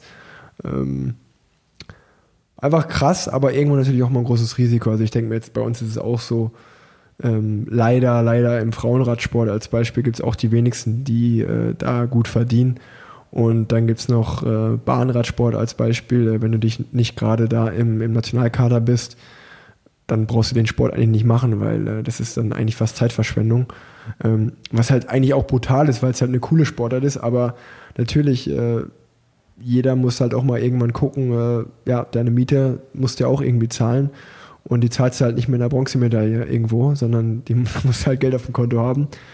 Ähm, es ist ein, auch ein ganz spannendes Thema, klar, aber wird jetzt, glaube ich, äh, ein großes Fass aufmachen. Ja, absolut, aber das ist natürlich auch so ein Punkt, der bei Corona dann, äh, also wo ich glaube, dass das so in die Zukunft geblickt, so eine Folge von Corona ist, die man jetzt noch gar nicht so richtig abschätzen kann, ähm, dass, glaube ich, da einfach viele aufgeben müssen, ne? weil Ja. mit ihrem Sport und das, das wahrscheinlich dann so in den nächsten Jahren erst richtig erkennbar ist, dass da einfach in der Zeit einfach Talente weggefallen sind, ne? weil sie es sich einfach nicht mehr leisten konnten, ihrem Sport so nachzugehen. Jetzt von eingeschränkten Trainingsmöglichkeiten uns mal ganz abgesehen, ne? sondern einfach finanziell, um zu schauen, wie man über die Runden kommt. Plus dann halt die ganzen Kinder und Jugendlichen, die halt nicht, die jetzt halt in dem Jahr irgendwo verloren gehen, weil sie keinen Sport machen können. Ne? Das finde ich halt auch noch so ein Aspekt, der, der, der, glaube ich, noch nicht absehbar ist. Ja, ja, ja, klar. Also das beste Beispiel im, jetzt im Radsport ist auch als Beispiel, ähm, es gibt die U23, vier Jahre fährst du da, halt von deinem 18. bis zu deinem 22. Lebensjahr. Und äh, das ist eigentlich die Kategorie, die ist das Sprungbrett, um Profi zu werden. Und es gibt ganz oft jetzt gerade den Fall, dass halt äh, Jungs drei Jahre gut gefahren sind und die World Teams gesagt haben, ja komm, wenn du im vierten Jahr jetzt nochmal ein, zwei Mal nicht anbietest, klar, dann kommst du bei uns, nehmen wir dich hoch. Und Profirennen finden noch statt, aber U23-Rennen finden fast kein einziges mehr statt. Dann bist du in dem Jahr, wo du eigentlich hoffst, jetzt werde ich Profi und dann fällt das komplette Jahr aus und jetzt stehst du da und dann denkst du dir, okay, ich habe jetzt die letzten acht Jahre meines Lebens für diesen Traum trainiert und jetzt geht er aufgrund so einer blöden Situation eigentlich kaputt. Und ähm, ja, dieses Jahr hat man halt nur einmal und es geht halt rum, ohne dass du dich zeigen konntest. Habe ich auch schon hier öfter angesprochen, dass es mir extrem leid tut, einfach nur und extrem bitter ist. Und man da auch zum Beispiel nur hoffen kann, dass da der Weltverband äh, den nächstes Jahr, dass sie noch so eine extra Regelung machen, dass die vielleicht noch ein Jahr länger, ähm, dass sie das Jahr nächstes Jahr dann halt haben, ähm, weil es dann einfach extrem bitter ist. Ja. Ähm, gut, bevor wir zu den Kategorien kommen, am Ende, die ich immer noch habe, wir quatschen ja schon eine, eine Weile hier, wie, wie, das, wie das bei so einem richtigen Fußballtalk sein muss, ähm, habe ich, ja, eigentlich ein Thema ist zu viel gesagt, aber ähm, ich, ich, ich folge ja dem BVB auch immer auf, auf Instagram und muss immer äh, schmunzeln, weil ich das extrem cool finde, wenn die so wie im Trainingslager in Bad Ragaz dann oft mit dem, mit dem Mountainbike äh, zum, zum Training fahren und ich musste extrem lachen, als ich diese Woche Axel Witzel mit dem Helm aufgesehen habe. das müsst ihr euch mal angucken auf Instagram. Das ist auf jeden Fall geil. Der hat halt so, wie, wie sagt man zu der Frisur, einen, äh, wie sagt man dazu eigentlich? Sag mal, keine Ahnung. Einfach riesen Lockenkopf, sag Ja, ich jetzt genau, einfach. Einen richtig riesen großen Lockenkopf. Lockenkopf. Nicht zu verkennen, Ja. wenn man sich den Kader anguckt. Und da muss man sich einfach vorstellen, dass so, aber so wirklich, so richtig, richtig krass lockig. Und dann hat äh, ein Afro, nennt man das doch, glaube ich, oder? Ja, ja, Und dann stimmt. musst du dir einfach vorstellen, der hat sich den Helm aufgesetzt, aber das war einfach nur so, am, eigentlich so am Hinterkopf bis Nacken saß der. Und der war einfach nur so drauf gelegt. Soweit kannst du, die, den, kannst du den Dingens hier, das Band Nee. nicht machen, dass das noch zugeht. Ja, ja, ja, das war auf jeden Fall lustig. Und da hast du einen Einblick, da machen die, machen die richtig, äh, also ich will jetzt nicht sagen Radtraining oder aber fahr, fahren die einfach nur vom Hotel zum Trainingsplatz mit dem Rad oder machen die jetzt auch mal, ich fahre mal eine Stunde Mountainbike? Hm, Das ist unterschiedlich. Ähm, Es gab mal, ähm, als Thomas Tuchel, glaube ich, noch Trainer in Dortmund war, muss gerade überlegen, ob das bei ihm oder bei Peter Bosch war. Ich glaube, es war Tuchel.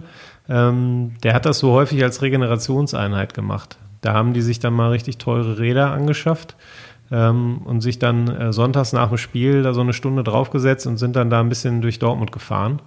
Ähm, haben sie dann aber auch wieder gelassen, als Tuchel da nicht mehr da war. Oder war es doch Bosch? Weil es war eine relativ kurze Phase. Äh, und ansonsten äh, haben die natürlich Spinningräder dann oder irgendwelche äh, Ergometer in ihren ähm, Fitnessräumen da stehen, wo die ein bisschen was drauf machen. Ähm, und sonst ist das eigentlich so eine reine Trainingslagergeschichte, ne? weil die dann okay. immer vom Hotel zum Trainingsplatz in, in der Schweiz, da wo sie immer sind, ähm, dann mal kurz den Weg da runterfahren, äh, machen sich auch mal einen Spaß draus. Äh, Erling Haaland, der ist ja äh, eigentlich immer sehr ehrgeizig, wenn es um äh, irgendwas, also wenn man irgendwas gewinnen kann, ist er immer vorne mit dabei. Ähm, ich war jetzt diesmal nicht mit in der Schweiz, äh, aber ich habe da auch witzige Bilder gesehen von ihm, wie er dann äh, quasi ein Zielfoto nachgestellt hat und so. Also äh, auch in Norwegen wird die Tour de France offenbar geguckt. Ähm, also das macht denen schon immer Spaß. Aber dass die jetzt wirklich dann, ähm, weiß ich nicht, mal eine Mountainbike-Tour oder so in ihrem Trainingsalltag hätten, das nicht. Also das ähm, gibt es wohl auch mal als Teambuilding-Maßnahmen okay. oder so. Aber das ist natürlich dann auch immer äh, ein bisschen mit Verletzungsrisiko ja, äh, verbunden. Ne? Also gerade wenn du das nicht regelmäßig machst äh, und dann schickst du die mit dem Mountainbike da einen Berg runter, dann äh, ja, ja. Kann das schon mal ins Auge gehen. Bei dem einen oder anderen Kandidaten bin man schon froh, wenn die alle Fahrrad fahren können. Ja, wenn die, wenn die mal einen, äh, ein Techniktraining brauchen oder den einen oder anderen Kniff, dann äh, können Sie sich ja an mich wenden, falls das einer hört oder du das weiterleitest. ja, wie gesagt, also da gibt es bestimmt den einen oder anderen, der, äh, von dem ich auch weiß, dass er über den Tellerrand hinausschaut und äh, auch immer gern mit anderen Sportlern ins Gespräch kommt. Ja, sehr gerne. Ich meine, ich als heißblütiger BVB-Fan äh, bin da natürlich Feuer und Flamme dafür, für sowas. Ähm, gut, ich glaube, das waren eigentlich so die ganzen allgemeinen Themen, die ich besprechen wollte mit dir. Hast du noch irgendwas, was du vielleicht fragen wolltest? Boah, wir haben so viel gesprochen. Ich glaube, ich habe jetzt alles untergebracht, weil sich irgendwie die Themen dann doch, äh, doch überwiegend deckten. Also ich bin jetzt ja. auch erstmal leer gequatscht. sehr, sehr gut. Ja, dann noch kurz, äh, was aktuell passiert ist. Äh, die letzte Folge ist noch nicht allzu lang her, nicht, dementsprechend nicht viel. Ähm, die größte News der Woche, würde ich sagen, ist, dass die Weltmeisterschaft, die abgesagt wurde in der Schweiz, ähm, jetzt nach Italien verschoben wurde. Die wird, die wird jetzt Ende September stattfinden. In Italien allerdings nur die Zeitfahren und die Straßenrennen der Männer und Frauen und ähm, keine U23-Wettbewerbe, keine Mixed Team Relays, also keine Mannschaftswettbewerbe. Mannschaftswettbewerbe. Ähm, und ja, was man so hört, ist die Strecke wohl noch schwerer als die, die in der Schweiz geplant war. Das Männerrennen, glaube ich, 260 Kilometer und über 5000 Höhenmeter. Also äh, ich werde mir das genüsslich am Fernseher anschauen. Da werde ich, da ich nicht nominiert, das kann ich jetzt schon sagen. Und ähm, ja, sonst äh, bin ich mal gespannt. Ist natürlich auch komisch, dass 25 Tage vor der Weltmeisterschaft erst bekannt gegeben wird, okay, da findet sie jetzt statt. Ähm, ganz im Sinne von Corona, wie immer, äh, das ganze Jahr schon sehr strange das Ganze, aber ging nicht anders. Und sonst zur Tour, ähm, ja, ich denke mal, ihr habt es alle verfolgt. Ähm, Etappe 4 gewinnt Roglic, äh, macht damit seinen Top-Favoritenstatus auf den Toursieg mehr, bestätigt er ganz klar und deutlich. Fünfte Etappe, wieder ein Sprint, Wout von Art gewinnt in einer krassen Manier. Sunweb macht dann super krassen Leader, aber Wout von Art einfach schneller. Genau wie heute bei der siebten Etappe, die ich hier mit einem Auge verfolgt habe, wo er wieder gewinnt. Ja, und gestern zum ersten Mal eine Außerreißergruppe, ähm, aus der Alexei Lutsenko gewinnt. Eigentlich eine typische erste Tourwoche. Ein bisschen abtasten, ein bisschen Geplänkel, aber noch nichts Richtiges passiert. Und ähm, ja, ich fieber natürlich immer für mein Team auch mit, gerade auch bei André und Nils so ein bisschen. Äh, aber was ich da so höre, äh, ist es nicht leicht. Die quälen sich ganz schön. Und äh, drücke ich natürlich die Daumen weiterhin. Das wäre es eigentlich im Radsport aktuell so gewesen. Fußball aktuell, gibt es da irgendwas? Ähm, ja, ich habe jetzt gerade, bevor wir angefangen haben, habe ich gelesen, dass Messi jetzt offenbar doch bei Barcelona das ich bleibt. das habe ich auch gelesen. Ja. Grundsätzlich ist ja so dieses Transfergeschehen auch immer total bekloppt. Äh, ja. Transferzeit ist immer Irrenzeit. Äh, was da so gerade bei in den sozialen Netzwerken dann abgeht. Äh, ich habe das selbst erfahren jetzt, als es darum ging, ob Jaden Sancho zum Manchester United wechselt oder nicht. Ähm, was dann da von irgendwelchen Fans im Internet interpretiert wird.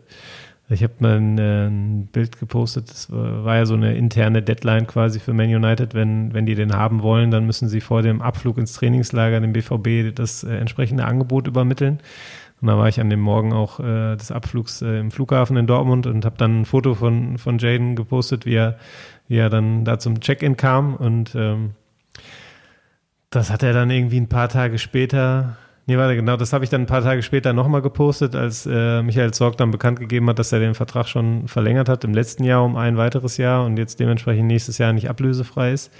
Ähm, und äh, dass dann ein weiteres, weiterer Beleg dafür eigentlich ist, dass er jetzt in Dortmund bleibt. Das hatte er dann irgendwie geliked.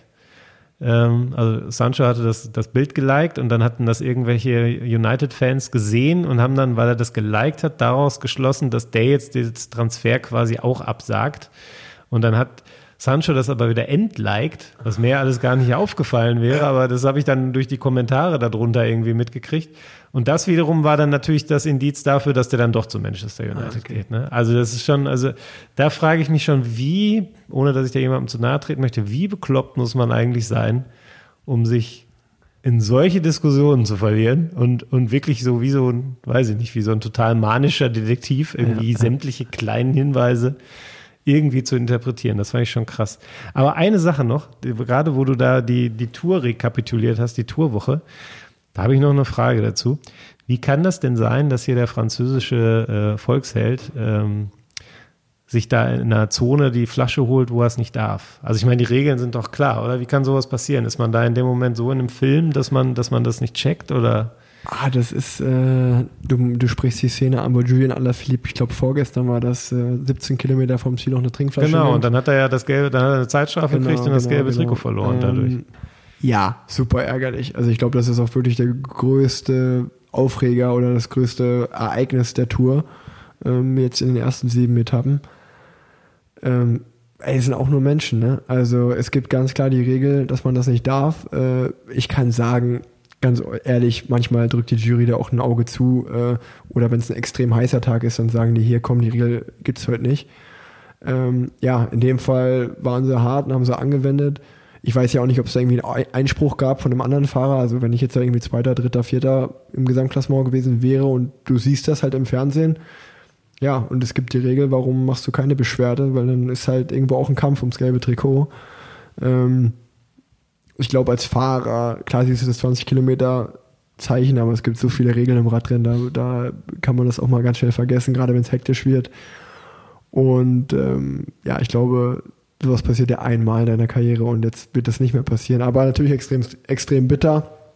Aber auch alles nur Menschen. Äh, es ist wahrscheinlich äh, genauso, wie man sich fragt, wie kann einem Torwart so ein Patzer passieren, aber passiert halt trotzdem so. Ne? Also es sind halt auch alles nur Menschen. Ähm, ja. Dann ähm, noch äh, die zwei letzten Kategorien. Das wäre jetzt in deinem Fall, eigentlich frage ich ja mal Radsport verbessern oder Allgemeinsport verbessern.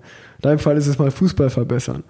Was sagst du, ja, da könnte der Fußball krass an sich arbeiten und äh, da, da ist Fußball, äh, da ist da noch Nachholbedarf oder das könnten sie besser machen.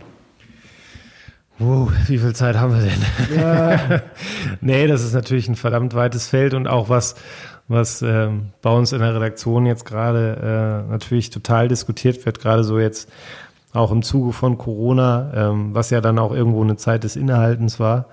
Ähm, und ähm, ja, was halt, was halt ein Riesenthema ist, gesamtgesellschaftlich, ähm, aber runtergebrochen auch auf den Fußball, ist irgendwie Nachhaltigkeit, finde ich. Ähm, zum einen, was jetzt so natürliche Ressourcen angeht, dass man damit vernünftiger umgeht, ähm, zum anderen aber auch, was, was Wirtschaften angeht. Und lass uns mal auf den, auf den Geldaspekt vielleicht kurz konzentrieren, ähm, was halt wirklich nicht sein darf in meinen Augen, ist, dass äh, Clubs dann ähm, das Geld einfach so rauswerfen, äh, ohne sich äh, dann irgendwie groß Gedanken zu machen, teilweise schon äh, Gelder einplanen, die noch gar nicht geflossen sind, ähm, um irgendwie an der Spitze mithalten zu wollen. So, ich glaube, das ist ein, äh, ein Kampf, den man nicht gewinnen kann.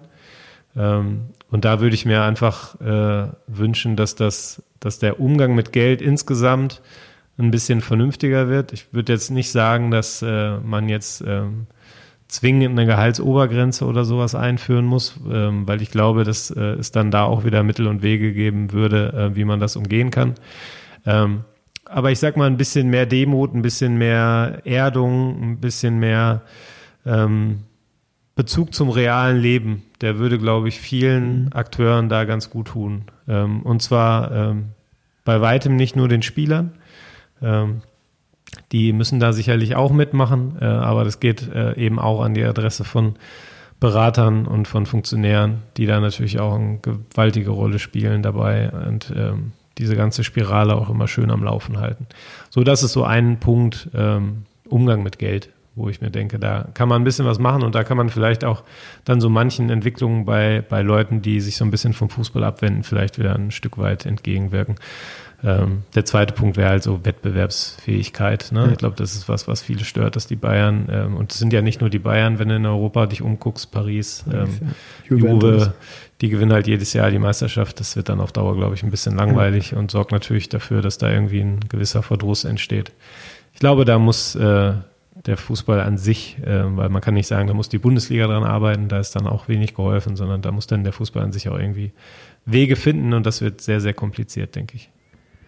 Ja, ja, ja, das, das stimmt, das stimmt, aber da muss ich immer dran denken, äh, was oft der, der Tommy Schmidt im Gemischtes Hack Podcast und so sagt. Und er hat jetzt, glaube ich, auch eine Kolumne demnächst bei den Elf Freunden, der ja großer Fan von Borussia Mönchengladbach ist, ähm, dass es eigentlich so surreal ist, dass du ja dein, dein Verein äh, eigentlich immer gewinnen sehen willst, aber das ist halt, wenn er sich vorstellt, FC Bayern-Fan zu sein, dass er es total langweilig finden würde und dass er irgendwie das auch zum Fußball dieses Romantische dazugehört und ja, die spielen eine Phase richtig gut, man hofft, man hofft und dann klappt es halt nicht und dann denkt man sich, ah gut, war, war ja eigentlich klar und so. Ähm, das ist ja auch so, dasselbe wie beim BVB, das ist halt einfach, dass man so extrem romantisch äh, auch Fan ist und man hofft immer auf so ein Wunder. Irgendwie so die Chance gefühlt auf so ein Wunder ist ja immer da und wenn es dann alle zehn Jahre mal passiert, denkt man sich so, ja, geil, endlich. Ähm, und die anderen acht Jahre vertröstet man sich halt dann auf die, bis es das nächste Mal passiert. So, ne? Das macht's also das macht's auch für mich auch aus als Beispiel. Also ich glaube, das wäre dasselbe, als wenn man im Radsport jetzt Fan von Jumbo Visma oder Ineos wäre, ähm, die am laufenden Band die Radrennen gewinnen. Äh, da bin ich auch lieber bei Eastwell Startup Nation und wenn wir eins von zehn dann mal gewinnen, fühlt sich halt viel krasser an, als weil es auch gar nicht erwartet wird und nicht Standard ist. So. Das ist ja auch mal im Sport so. Also ich bin da auch immer so ein romantischer Typ. Ja, ja das Drama gehört doch dazu. Ja, also wenn du kein Drama erlebst, ne, so ja, also das kann ich mir nun auch wirklich schwer vorstellen. So, ich meine, du bist ja auch dann, wie ich zumindest am Rand, also ich bin ja mitten im Ruhrgebiet groß geworden, ja, ja, ja. du am Rande des Ruhrgebiets. Äh, und selbst da gibt es ja Leute, die Bayern-Fans werden, obwohl es ja eigentlich genug Fußballvereine zur Auswahl Wahnsinn, gibt. Und da denke ich mir mal, was ist das für eine langweilige Wahl, weil du willst ja eh immer gewinnen. Ja, und wenn du dann mal verlierst, ist es nicht so schlimm, weil am Ende stehst du trotzdem oben. Ähm, wenn du aus München kommst ist, oder aus Bayern kommst, ist das was anderes. Aber im Ruhrgebiet, denke ich, äh, gibt es genug Auswahl und äh, ohne Drama wird da echt was fehlen, oder? Ja, definitiv. Äh, ich habe einen richtig geilen Tipp, der, der mir so spontan einfällt, äh, für Radsport verbessern. Da habe ich schon öfter darüber nachgedacht. Ich würde zum Beispiel extrem geil finden, wie im Fußball. Du gehst mit elf Leuten, das ist deine Stammelf und dann hast du, wie viele Spieler sind es? Fünf, sechs als Reserve auf der Reservebank? Ja, mittlerweile neun sogar. Neun, weil man ja okay, öfter krass. auswechseln darf aktuell. Okay, ähm, wie geil wäre es, im Radsport werden die Teams immer minimiert, minimiert, minimiert. Also Jetzt dürfen noch schon nur noch acht Fahrer bei der Tour de France pro Team fahren. Ich würde es geil finden, schon mal vor, man nominiert zwölf Fahrer und man kann immer so ein bisschen austauschen und man hat anstatt ein Einzelklassement ein Teamklassement. Das heißt als Beispiel, ähm, ja, du nominierst zwölf Fahrer auf einer flachen Sprintetappe, schickst du natürlich dann halt die Sprinter ins Rennen und du schonst vielleicht einen Bergfahrer. Und dann, wenn ein Bergfahrer, wenn Bergetappe ist, dann schickst du dein Bergteam ins Rennen. Die Sprinter dürfen mal einen Tag aussetzen und es gibt irgendwie Punkte und man fährt auf so ein Gesamtklassement. Das wäre wär auch mal, also es ist ein bisschen sehr weit weggeholt, aber auch mal ganz cool. Äh, fällt mir gerade mal so ein spontan. Ich glaube, das ist ja eh so ein Punkt, ne? So, du musst halt irgendwie, wenn du, wenn du heutzutage wirklich interessant sein möchtest als Sportart, dann musst du halt auch mal neue Wege gehen, ne? Und ja. dann musst du ähm, ja, keine Ahnung, also wir sind ja, gefühlt wird ja alles ein bisschen schnelllebiger, ne? So alle Formate ja, werden kürzer und dann gibt's so Gegentrends, irgendwie Leute, die dann irgendwie, äh, dazu zähle ich mich durchaus dann auch manchmal, äh, weil sie nicht 20 Serienfolgen am Stück mehr oder weniger gucken. Ähm, aber so in der Regel geht ja im Alltag alles ein bisschen schneller und ich glaube, so, äh, wenn du den Wettkampfcharakter, den Wettbewerbscharakter, äh, die Spannung und vielleicht auch die, die Dynamik, die dadurch entsteht, ähm, ein bisschen verknappen kannst und irgendwie so auf den Punkt bringen kannst, dass du halt nicht fünf Stunden lang äh, durch flaches Gelände fährst und es dann auf den Sprint ankommt. Ja. Ähm, weil, seien wir ehrlich, auf manchen Etappen passiert ja davor ja, auch nichts. Ja, ne? so. äh, warum soll ich mir das von Anfang bis Ende angucken? Jetzt bin ich bei der Tour de France kannst du immer nur sagen, weil, mich, ja, weil mir das Land so schön gefällt. Weil ich einschlafen ne? kann dabei. Ja, ne? also so, das, äh, die Debatte führe ich auch, oder die Diskussion habe ich auch mit meiner Frau dann über Leichtathletik. Das ist halt einfach, ja, du musst neue Formate finden. Ne? So, das äh, das ist äh, eine coole Aufgabe, glaube ich, für viele kreative Köpfe, sich da mal Gedanken zu machen, was man denn da machen kann. Äh, und das erfordert aber natürlich auch immer eine gewisse Bereitschaft von den Akteuren, das dann auch mitzumachen. Ne? So, und so diese Haltung, das ist was Neues, lieber nicht, geh mir weg, ne? die ist natürlich ja. auch weit verbreitet. Ja, das stimmt, das stimmt. Veränderung, äh, da muss man flexibel sein. Ähm, kommen wir zur Hörerfrage. Die passt thematisch auch sehr gut. Ähm, Habe ich auch, glaube ich, schon fast so halb beantwortet. Ähm, wie ist das mit euren Interviews organisiert? Musst du das mit dem Team absprechen, wenn du den eigenen Podcast startest oder mal zum Besenwagen gehst? Hatte ich ja gerade schon gesagt, äh, man muss äh, große Interviews und so, dafür hat man, das spricht man schon mit dem Pressesprecher ab oder kriegt sogar die Anfrage über den Pressesprecher. Aber ja, jetzt bei meinem Podcast zum Beispiel habe ich niemanden gefragt. Ich bin ja noch eine eigenständige Person. Wenn ich einen Podcast machen will, dann mache ich einen Podcast und ähm, auch wenn ich zu den Jungs vom Besenbar gehe, das sind meine Kumpels, äh, da frage ich jetzt nicht mein Team vorher, ob ich mit denen sprechen darf. Aber ich glaube, dass äh, gerade in unserem Team das eh lockerer ist. Äh, das wird in anderen Teams, glaube ich, strikter, würde strikter sein. Aber ja, eigentlich äh, hat man dann eine ganz gute Eigen, Eigenentscheidungsgewalt äh, auch dabei als Sportler bei, im Radsport. Gab es denn schon mal eine Situation, wo dich einer angehauen hat und gesagt, boah, Rick, das geht jetzt aber mal wirklich gar nicht? Oh ja, schon öfter. Ey, du, ich, ich nehme öfter mal ein Fettnäpfchen mit. Ähm, es ist ja auch immer so, äh, ich sage ja auch hier in dem Podcast ganz klar, dass es ein Real Talk Podcast ist. Ich versuche aber trotzdem mal beide Seiten ein bisschen zu verstehen. Also auch wenn ich jetzt persönlich was äh, richtig scheiße finde, was passiert, versuche ich dann trotzdem immer so neutral zu sein, ähm, das auch von der Gegenseite zu betrachten und vielleicht irgendwie die, die Gründe, warum das passiert ist, zu verstehen und erkläre das dann auch. Ähm, Trotzdem, das wird auch, denke ich mal, in einem Mats Hummels Podcast oder einem Toni Kroos Podcast dasselbe sein. Wenn du nur vom Leder lässt und nur offen deine Meinung sagst, die du, also komplett offen und alle beschuldigst oder dir dies und das, dann dauert es nicht lange, dann kommt auch ganz schnell mal der Bumerang und äh, du hast dann ganz schnell viel mehr Feinde als Freunde.